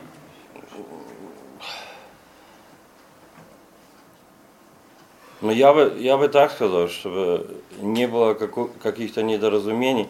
Как раз, эм, во-первых, мы не говорим о, о территориях, в которых э, не хватало места. Там было очень много свободных территорий. И э, этот процесс э, переселения э, э, немцев из перенаселенных регионов, он происходил не кроваво. Он уже происходил даже при содействии э, разных славянских князей, и, и даже, э, я бы сказал, что э, Польша не особенно препятствовала этому процессу, а наоборот, поляки даже поощряли этот процесс. И, и князь, кня, значит, династия князей из Силезии, из Силезии, э, Пиаста, они э, были заинтересованы в том, чтобы к ним э, переселялись люди из Святой Римской империи, немецкой нации. Священной это, Римской. э, священное, это, это включало и, да, ф- да, и да. фламандцев, и голландцев, и, и разных других. Не, не только так называемых немцев, а голландцев и фламандцев тоже. Потому что они тем самым получали э, налогоплательщиков, подданных, которые развивали эту страну. Там в, в это, на этом этапе э, национализм или этни, по-моему, не играли никакой роли. Считался только налогоплательщик. да. И что я бы хотел такой маленький пунктик добавить. Э, Я говорю о том, что э, начало Германии э, было X век. Начало Польши, например, тоже X век. И по отношению к религиозным меньшинствам, евреям, например, Польша была тогда самым толерантным государством. Значит, Польша, она, она э, была настолько толерантна, что там ре- религия не играла никакой роли. И э, я могу конкретно насчет Силезии э, сказать, что, например, э, западнее Одры, да, там влияло э, нетолерантность э, от, от, со стороны Пруссии по отношению к евреям. А э, с восточной части Одры там влияли как раз тенденции со стороны Польши быть толерантными. Да? Толерантность Польши по отношению к евреям закончилась примерно в 1565 году, когда происходили первые э, погромы со стороны казаков. Да? Северин Наливайка тогда восстание поднял. 1565 год. 90-е, по-моему, 90-е годы. 95-й, что ли. М. Ну, не суть. Ну, Дело в том, что поляки же делали из э, евреев арендаторов, и они выжимали все соки из э, русского населения. Там пять лет еврей должен был заниматься одной территорией, потом переходил в другую территорию. Он за пять лет Да, собирал да. все ресурсы Да. из этой территории. Та- Там была И договоренность евреев, э, шляхта и польская, Да, да? да, да. И они И- и- зверски издевались над населением. Да, но вместо заниматься напрямую, они использовали евреев для этого. Яхим, извини, Да. пожалуйста. У нас перерыв, если можно, мы на 10 минут сделаем, потому что у нас по плану перерыв. Да, Ну, да, окей. я Ничего? раз- Да, конечно. Ничего страшного. Если Иоахим мне позволит, мы сделаем отдельную лекцию в следующем году. Э, у меня в моих бессмертных произведениях, которые расходятся совершенно сумасшедшими тиражами в 300 экземпляров, э, значит, есть такая, как гибель империи. И вот там, кстати, вся история Священной Римской империи, она там вроде, бы, ну, с моей точки зрения описана, Яхим может там внести определенные коррективы, но эти лекции мы обязательно начнем их читать со следующего года. Почему? Потому что нам нужно знать общее представление об истории. Если мы общего представления целостного не имеем, то мы тогда э, с вами не можем, э, бази... то есть у нас нет той базы, из которой мы можем делать определенные выводы. Да? А если говорить об имперских народах, на самом деле единственным имперским народом Европы после падения Западной Римской империи, в чье сочетание я не очень-то верю, это были на самом деле германцы. То есть немцы сумели, ну, немцы мы их называем так, да, германцы, они сумели создать империю, которая просуществовала тысячелетия. Тысячелетия. И когда мы говорим Есть, о... Саша? У меня есть уже. А моя где книга? А ваша нет, он перепутал Яхим. Он Он вашу ее забрал. перепутал, он забрал мою книгу. Зачем мы ему? Александр, я же не Артамонов. Вот, ох, а здесь Александр Гарунович. Вот видите как, глаз да глаз. Надо. Итак, Германия сегодня. Я вам скажу, друзья мои, Германия сегодня это не только фрау Меркель. Продолжайте, пожалуйста. Но я, я не знаю. я- Раз всем настолько скучно, Нет, не сколько. Нет, нет. Не мой золотой, просто время Не- 50 не- не- минут. А нам еще ничего, про сегодня ничего про страшного, я, я так не буду э, э, сам решать, о чем я буду говорить. Я готов уже сейчас сразу перейти к вопросам. Да? Возможно, что э, у меня были планы, э, как раз у меня есть облик того, как Европа развивалась, как Германия развивалась и где она находится. Она находится сейчас э, в таком месте, э, что мне, единственному немцу, который отваживается правду говорить, не хочется об этом говорить. да. И, но если вы меня заставите на основании своих вопросов э, выразить свое мнение, я готов. Но я, я добровольно не буду уже диктовать процесс моего выступления. Я, я жду вопросы, и на них я буду... Да, первый вопрос, Буду Алексей Николаевич, можно первый вопрос я задам? Первый вопрос я, пе- первый вопрос я задам, можно? А можно? Я? А твой будет второй вопрос, да. А, твой третий вопрос. И у меня есть. У ме- И у вас и- обязательно. У меня вопрос следующего плана. Мы, когда говорим о Германии, мы немножко забываем основополагающие принципы геополитики, которые были заложены Маккиндером. Геополитики с точки зрения англосаксов. Один из главных пунктов, у него там, по-моему, пунктов 5-6, я уж не помню, да, там основных. Но один из главных пунктов у него гласит, не допустить, это маккиндерская геополитика, союза между Россией и Германией. Потому что союз России и Германии, он абсолютно смертелен для вот этой вот а, англосаксонской, скажем так, вот э, цивилизационной линии, линии, построенной, в общем, на Золотом Тельце. Вот э, у меня вопрос просто э, к тебе, как э, историку, философу, мыслителю. Вот этого пункта, что э, не знали в Третьем Рейхе? То есть у меня вопрос кон- конкретный. Как и почему, что случилось, почему пошли на восток в конечном итоге? Не, конечно, ужасно, что пошли на Запад. Я вообще против войн, ради бога, упаси меня Бог, я против войн. Но это же было самоубийственно. В общем-то, Ну, изначально. У Если меня- есть этот у- вопрос. У, меня есть совершенно Да. простое объяснение, что человек, э, возможно, э, в принципе мегаломан, и он, э, не понимая почти ничего, преувеличивает свою значимость. Да? Это мы И- сейчас об мы Адольфе Алаизовиче Мы говорим. про, про элиту э, немецких политиков, которые им, им, Так, друзья мои, тихо. им по, по одной простой причине, что они развивали эмоциональность своих ораторских выступлений больше, чем содержание. Да? По содержанию они не понимали, о чем они говорят. Самое главное, это было ввести э, в похожее на оргазм состояние у народа. Да? Значит, Гитлер, он как раз тренировал постоянно э, э, свои способности э, создать у людей нечто похожее на оргазм, да, э, у пассивных людей. И э, я думаю, что он, прочитав тысячи книг, не додумался до самого главного, что э, его великая любовь к англичанам, Она была.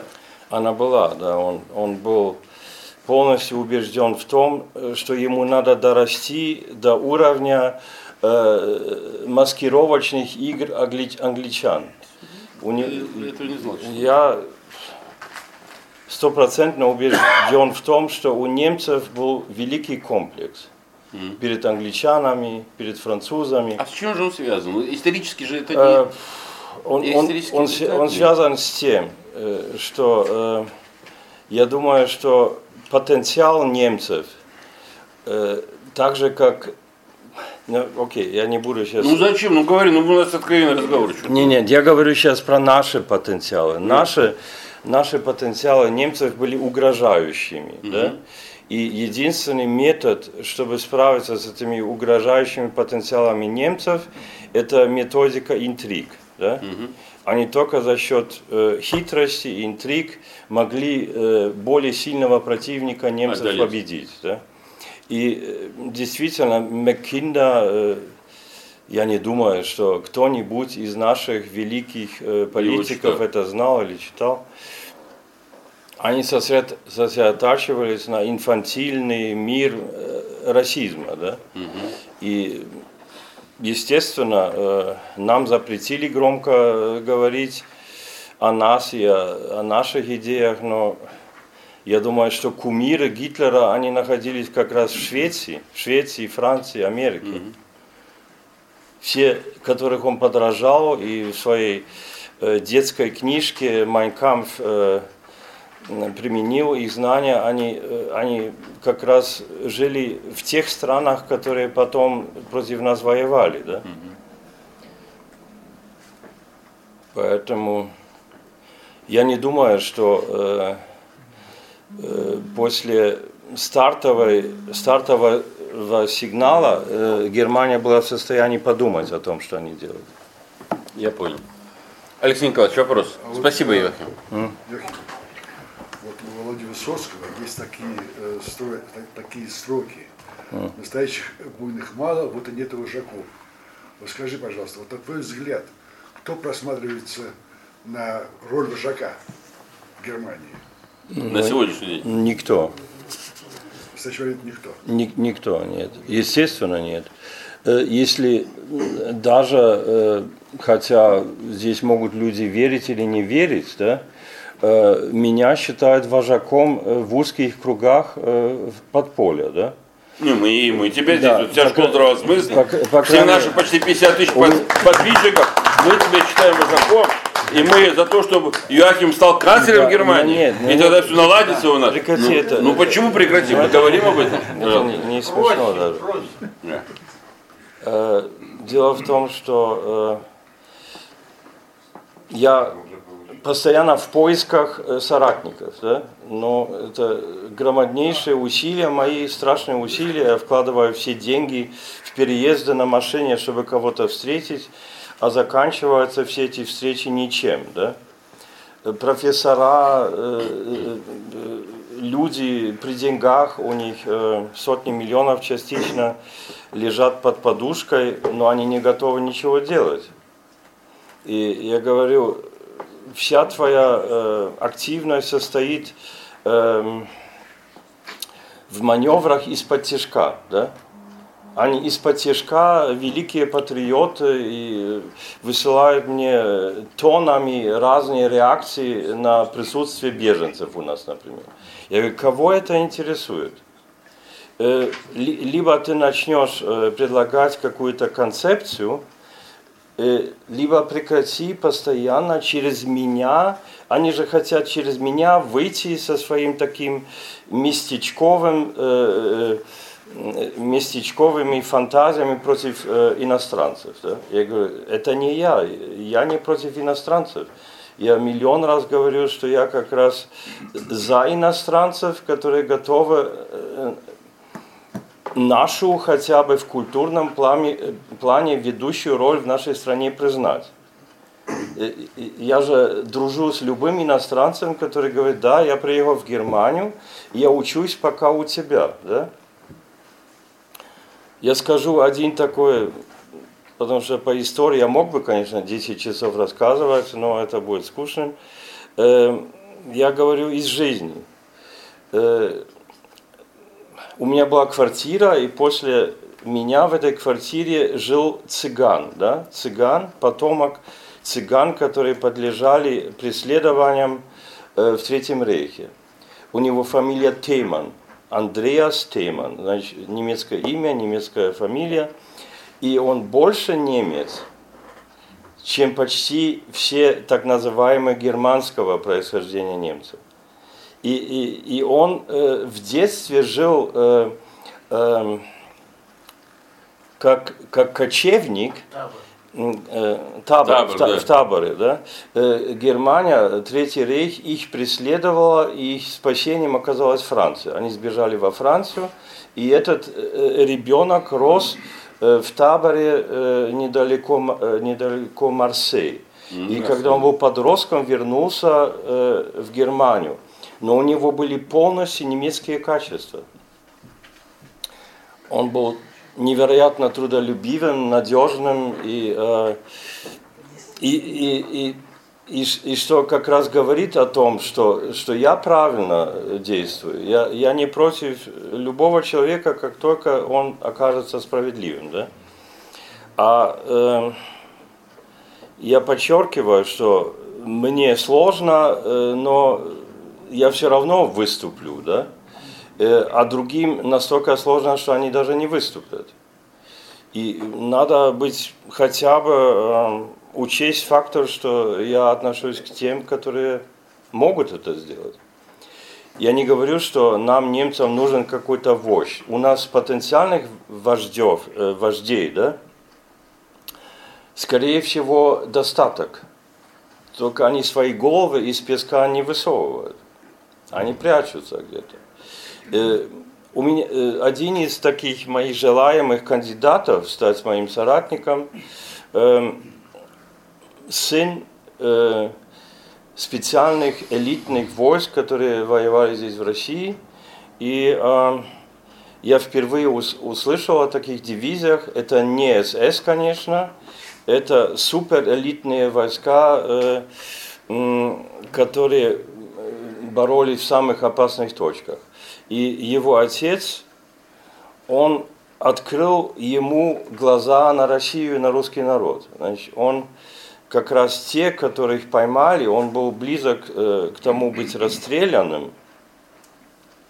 Он знал, чем это закончится, потому что у него э, интеллект позволял рассчитать вперед ситуацию, и он знал, что он как офицер будет, конечно, расстрелян, потому что русские, русские не цацкались, у них не было возможности заниматься на фронте э, большими количествами э, пойманных военнопленных. Враг, военнопленных. Они их расстреливали на месте. Да? И он сказал, ну я бегу, конечно. Он сбежал успешно, два раза его поймали, два раза сбежал. И результат, я познакомился с его сыном. Да? Он выживший вернулся в Германию и сделал этого человека, с которым я познакомился, великолепный человек – И он, э, в принципе, не, недалеко э, от меня, э, что у нас, нам, немцам, нужна абсолютнейшая катастрофа. Значит, это мы, э, большинство немцев живет в таком достатке, да, э, что им кажется, что у нас мы можем вечно ситуация еще дальше играться. Он говорит, я не готов, с тобой я готов, со мной он готов общаться. Он говорит, все действия закончились. Пусть вся эта масса дураков, зомбированных, 95%, выбирает партии против России, да, а параллельно э, вся история пишется заново против русских. Э, я миллион раз уже говорил, что я вижу выход только в, э, в приближении немцев к русским. Да? Э, но раз за кулиса и Маккинда это уже предусмотрели, что, да, что не дай бог не что не дай бог не такой допустить. Иоахим размножится и нас будет миллион, и мы объединимся с какими-то ведущими русскими, это будет конец их игр. Поэтому этот Ульрих, Ульрих сказал мне, давай мы не будем ничего больше делать.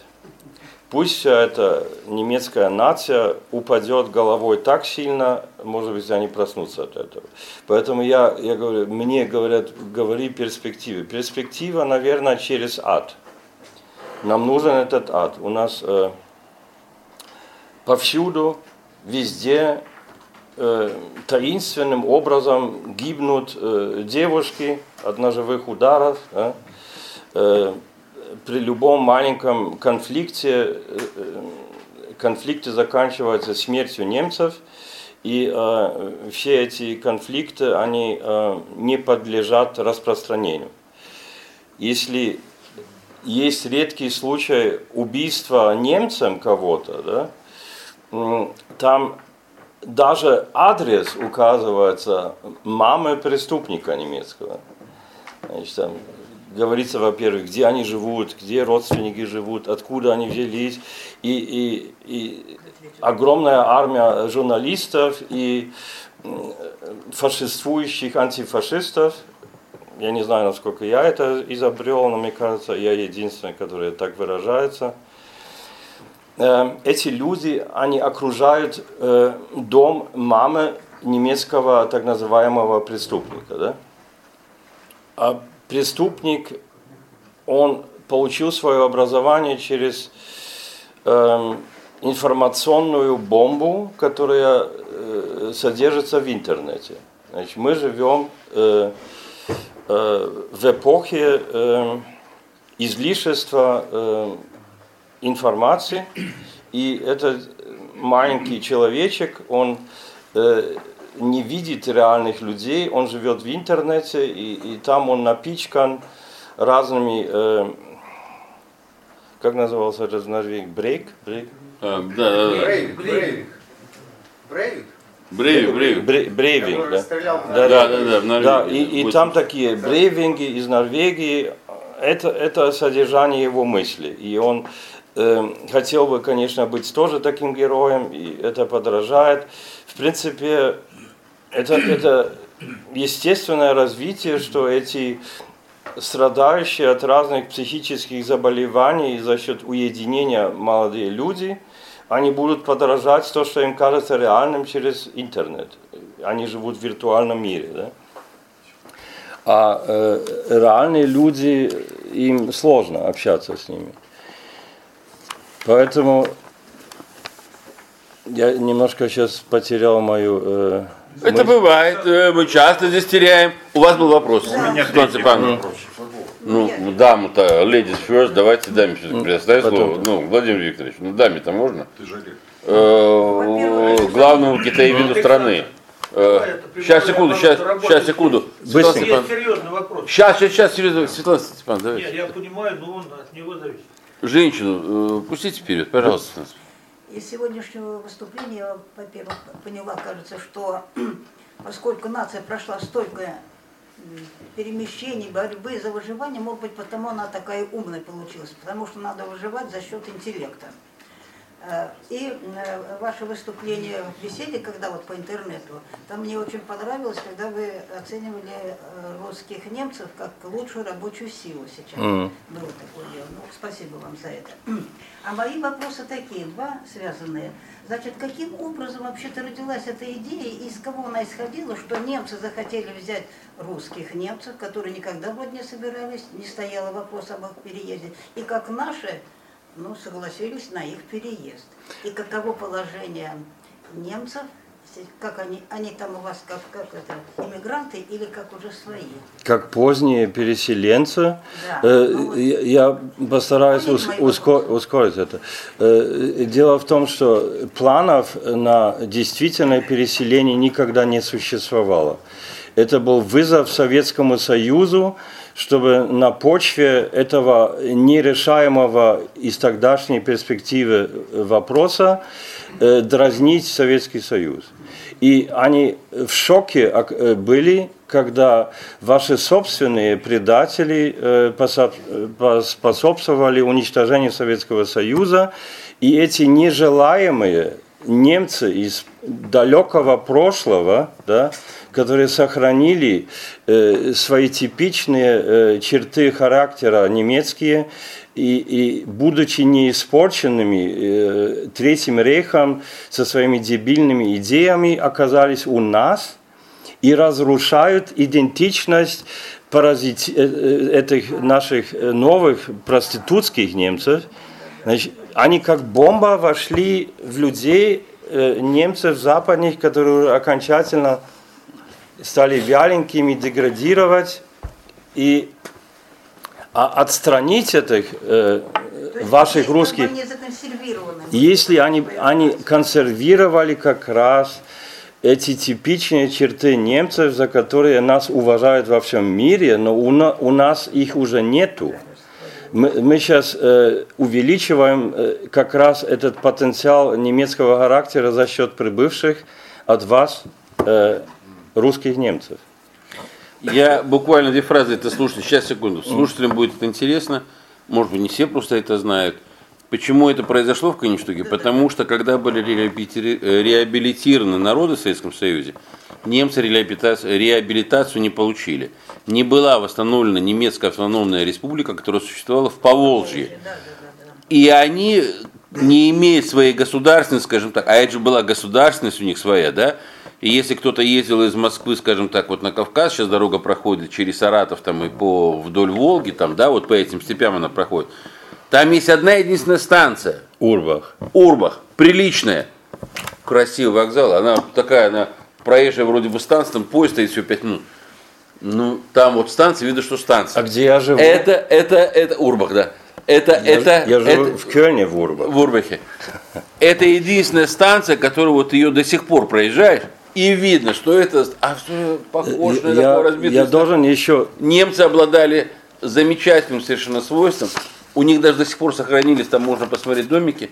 Они все с палисадничками, обязательно штакетник, обязательно забор не сломанный, уют, чистота. Нет, я хочу быстренько еще закончить. Эти русские немцы у нас, они несут э, двойной груз. Во-первых, они те немцы, у которых не сломана идентичность, и во-вторых, на всех сложных работах, э, на которых немцам лень работать, туркам еще больше лень, потому что они крайне ленивые, они несут весь этот груз. Если я слышу, фирма функционирует, она Это значит, только, только на спине этих русских немцев функционирует. И, И, вот и я им говорю, какие вы дураки, но собирайте ваши манатки, ищите себе э, новую родину, потому что нас немцы в Германии утилизируют, да, а вы э, совершенно несправедливо оказываетесь в этом котле уничтожения, да. И, и поэтому им очень-очень-очень сложно. И, и у меня с, с каждым днем больше переселенцев из России ко мне примыкают, да. Они самые надежные. С ними договориться это стопроцентно. Они с немцами западными договоришься, они придут, потому что испугаются. А русские немцы всегда придут. Кстати, Ахим несколько роликов пересылал. Вот э, песни, они ходят с флагами, значит, у них, ну, поскольку они из э, Средней Азии, они ходят с российским флагом, с немецким флагом, с флагом Казахстана. То есть у них это есть. Они, они песни поют, И- они, и- и- причем на русском языке, дети, не эти даже, которые старше И, переселились. и- и- и Дети на них- ходят, на на, них- русском языке говорят до сих пор. На них э, раз- разряжается вся русофобия Германии, на них. А сколько их? Их э, Около 200 четы- тысяч, четыре- наверное. Не, не, 4 миллиона. А, 4 миллиона? Э, по крайней мере, они, за- у них рождаемость Сейчас, нормальная. Валерий Степанович, пожалуйста, ваш вопрос. Я, я когда буду вопрос А, о, извините, Владимир Викторович, да, извините, Владимир Викторович. Нет, нет, Он был как первый. связки, это полное продолжение и ваше, и ваше. Значит, Да-да. мой вопрос, Ну, моя по очереди, информация, Ну хорошо, давайте. я Секунду. про- иначе разорвет связь мысли. Это достаточно интересно. Ну ты же не знаешь, что я хочу спросить. Нет, Может, как раз в продолжении будет, а не в разрыв. Ну хорошо, давайте. Э, Володя, Э, Начнем с того, что я с Володя, вами полностью согласен. Он, он был первым, я, я видел. да, его. вот, Подожди. Александр отвлекся. Я Хорошо, закрыл, давайте, Потому что да, ему надо извините. работать. Значит, ситуация какая? Ну, в январе руководители, 2013 ну что. года главный российский немец, Генрих Мартинс, вы с ним наверняка знакомы, да? Союз российских немцев. А, я слышал про него, да. Я слышал про Да, него. ну вот это есть такая, она правда про правительственную структуру, но она единственная осталась, потому что общество Видергебурт, э, ну оно плавающим стало. Я 35 лет занимаюсь российскими немцами, у меня много родственников и так далее. Так вот, подтверждение этого я говорю, что в январе 13 года первый российский немец у нас в нашей стране, Генрих Мартинс, пригласил меня в качестве ведущего экспорта на десятидневный здесь закрытый мозговой штурм, где российские немцы обсуждали, в общем-то, свою идею государственную и внутреннюю, этническую, под названием «Народ в пути». Я не буду тратить ваше время, я желающим Я, я знаю сказать его, я знаю. том, что это такое, это очень умные, очень верные вещи. Я хочу задать вопрос и проинформировать вас, может быть, для вас это будет новостью. Значит, там было много спикеров из Германии, в основном восточные, в основном левые. Вот, и я сам с удивлением, хотя до этого 25 лет этим занимался, узнал, что существовала ФРГ, государственная программа с серьезным бюджетным обеспечением по сохранению, а, ну вернее по обучению детей российских немцев русскому языку в классическом варианте со строгими всякими вещами. Вот. Я поинтересовался у этого спикера, мы с ним даже подружились. Я говорю, а в чем смысл? Я не сразу врубился. Он говорит, а смысл очень простой. Наши, значит, руководители поняли, а вернее они в то время, это январь 2013 года, они хотели дружить с Россией, в том числе вести бизнес и так далее, и так далее. И они хотели сэкономить на российских немцах. То есть учили их детей для того, чтобы они классически по-русски говорили, считали русский язык своим вторым родным языком, и их использовать в качестве переводчиков, бизнесменов и так далее, и так далее. И на этом экономились бы гигантские деньги, потому что этнического немца, классического вашего, учить русскому, это все равно акцент, все равно проблемы и так далее, и так далее. Ангела Меркель приезжала в десяток таких школ, которые были организованы в тех местах, где это, компактно проживают российские немцы, открывала эти классы, поздравляла их, целовала, дарила конфеты и так далее, и так далее. Но в широкий, очевидно, эфир это не выбрасывалось. Вот.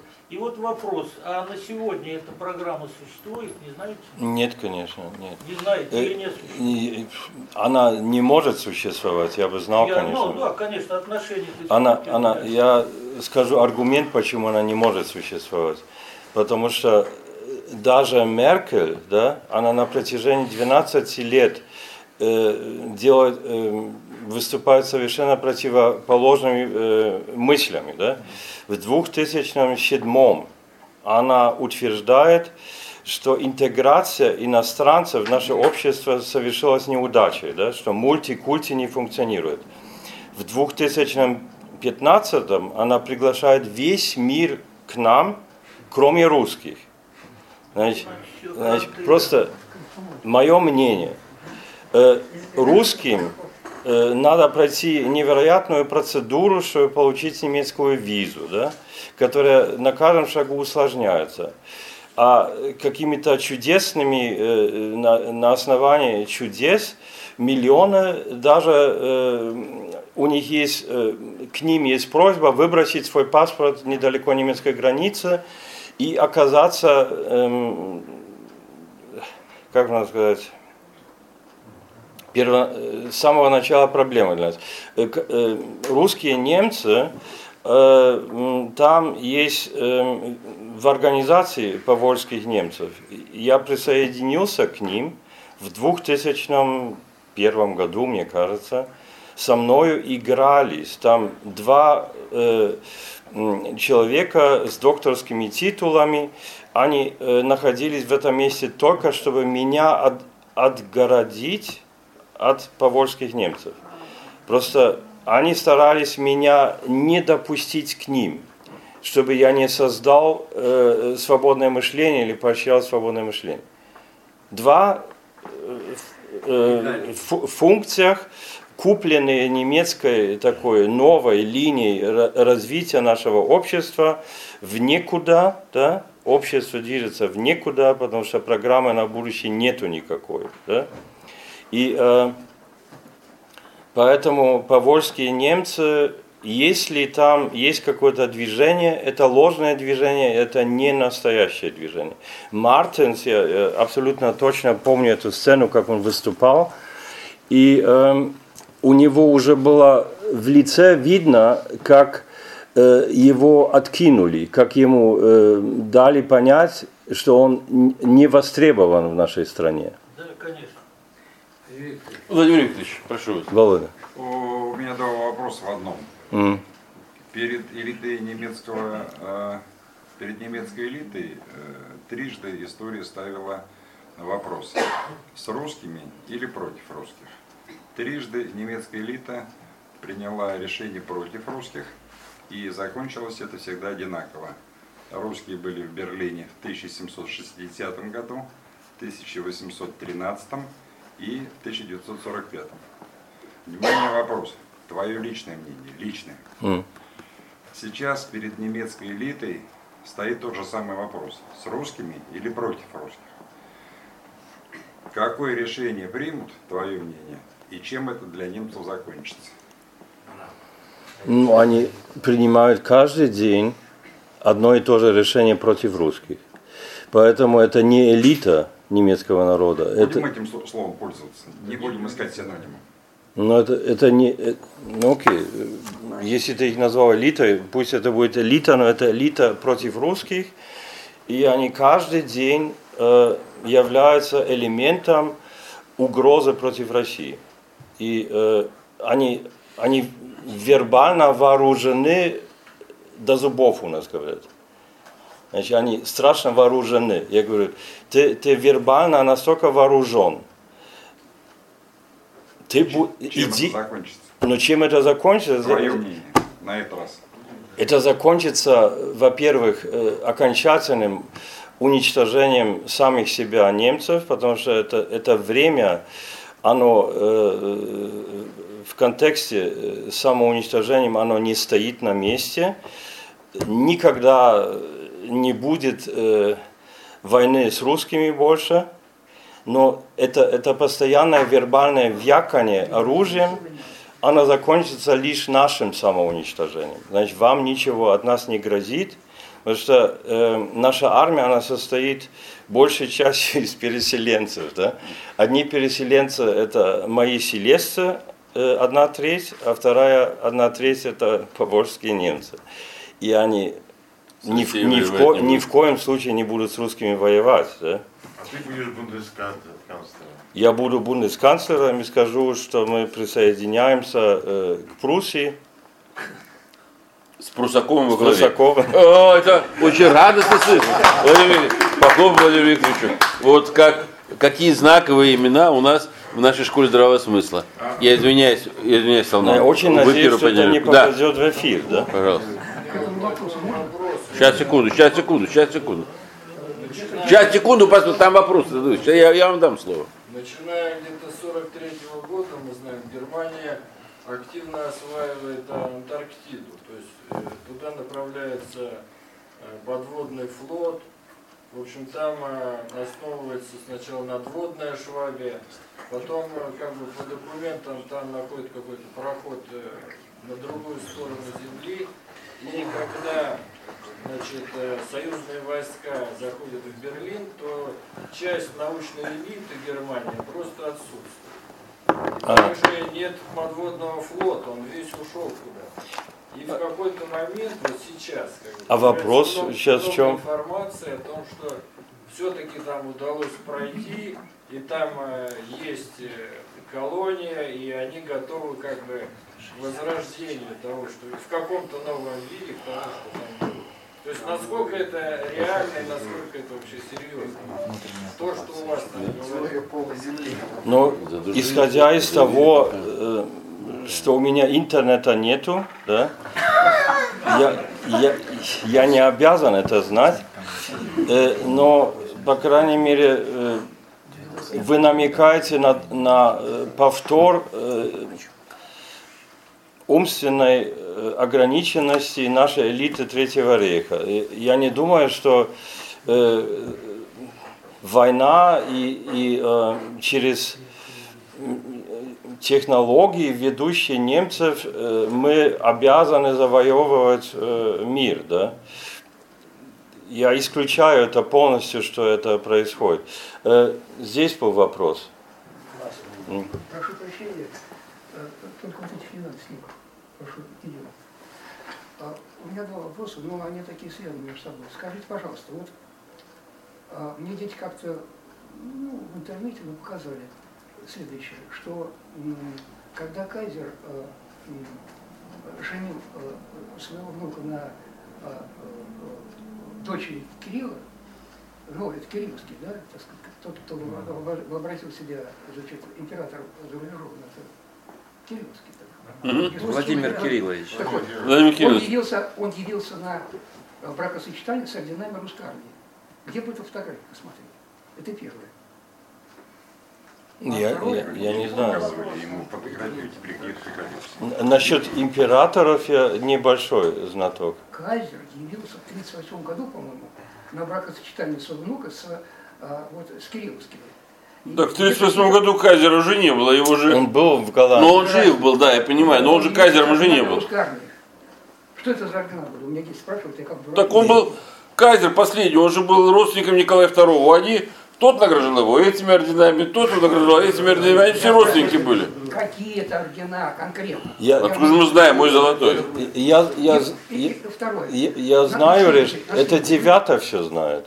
Де- Дети? Андрей Дев-? У них дети были? У кого?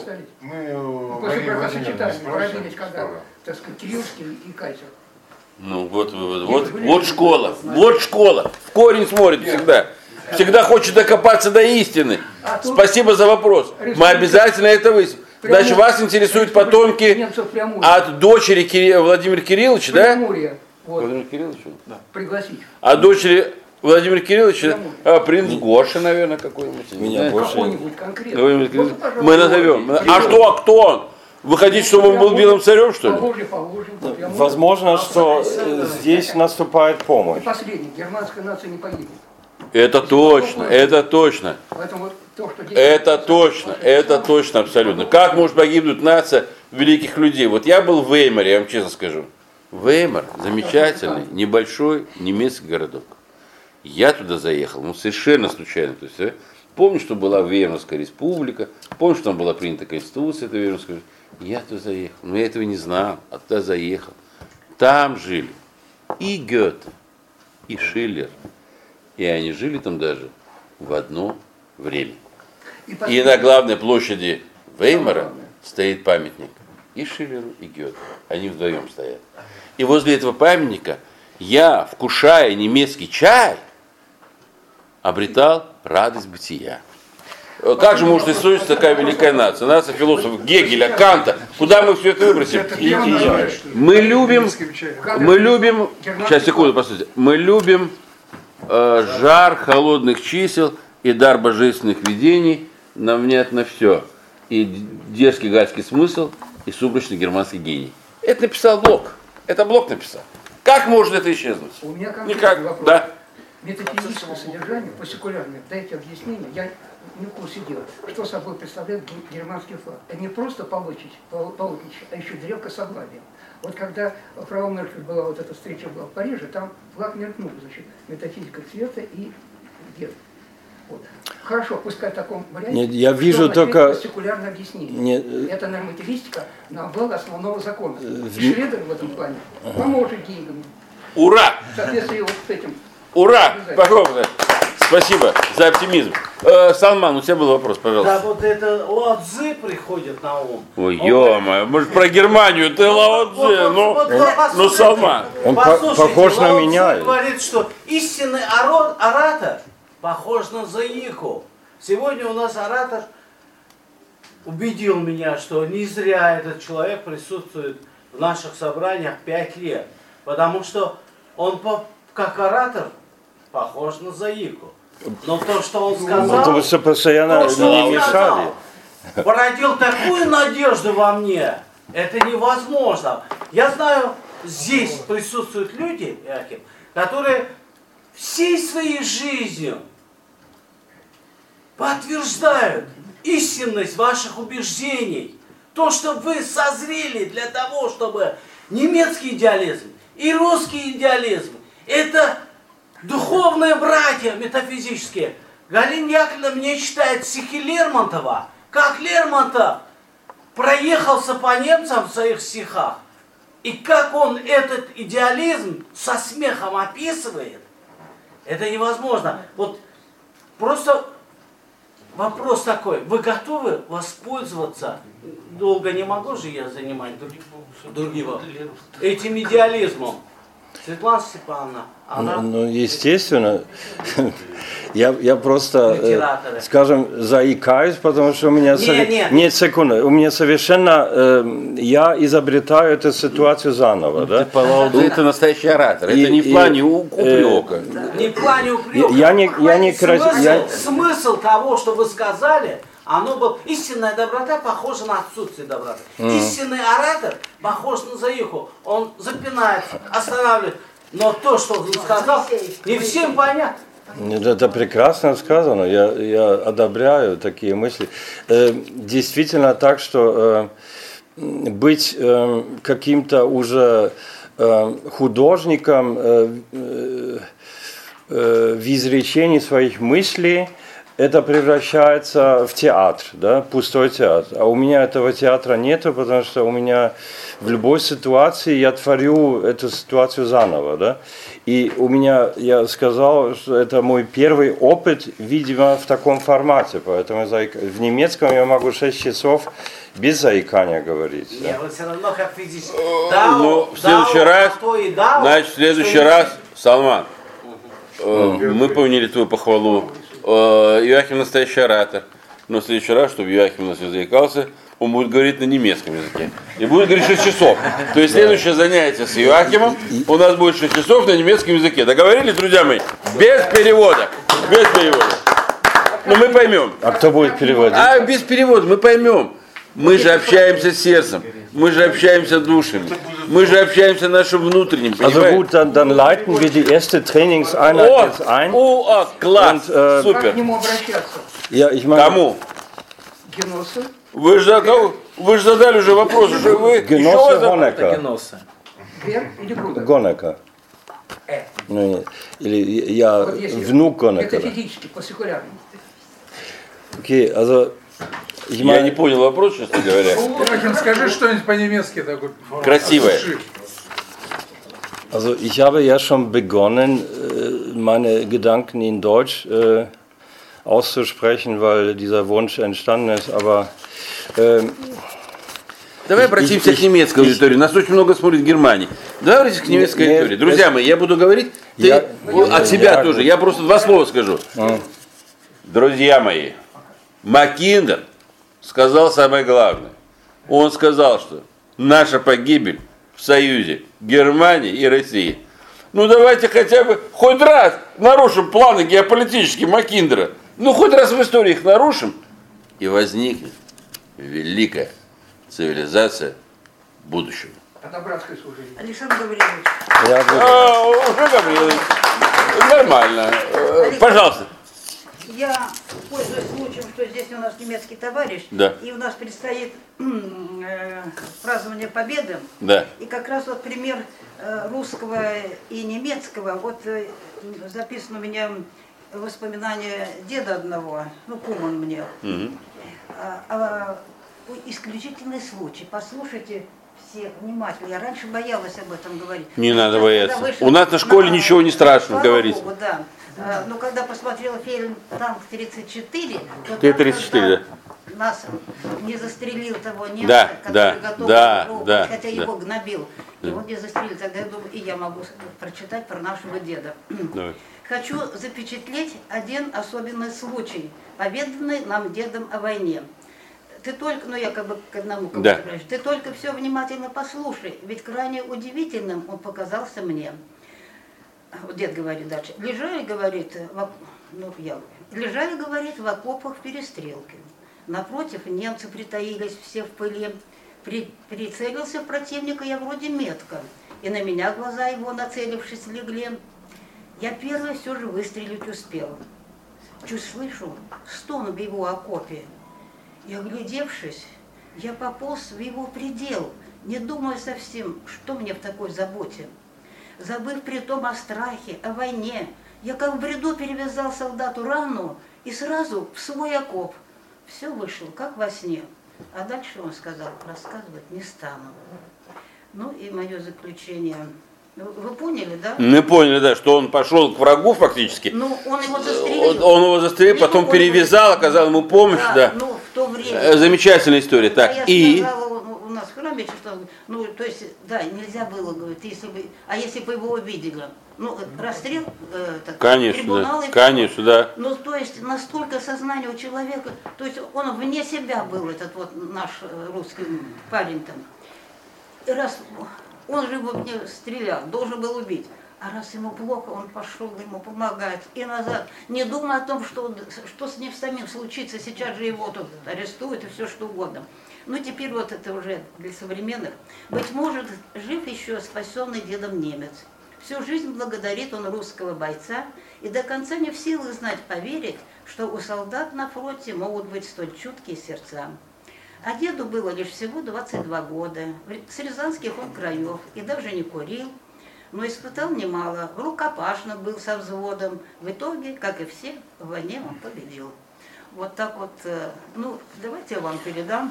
Это замечательное окончание нашей сегодняшней школы. Мы благодарим нашу замечательную Светлану Степановну, я правильно говорю? Правильно. Правильно говорю? Спасибо вам, спасибо Иоакиму, спасибо всем. Следующее занятие будет не в четверг 26 а во вторник 24 Потом тема у нас будет Андрей Петрович Девятов, встречая год белой крысы. Мы встречаем следующий год, год белой крысы. Будет докладывать ваш любимый Андрей Петрович Девятов. Он вернется после небольшого отдыха, будет полон сил, энергии и оптимизма. Ура, товарищи! Всем спасибо. Всем спасибо. Когда будет 22 да? 22 да, во вторник. 24 В смысле 24 во вторник, да. Я сказал 24 да. 24.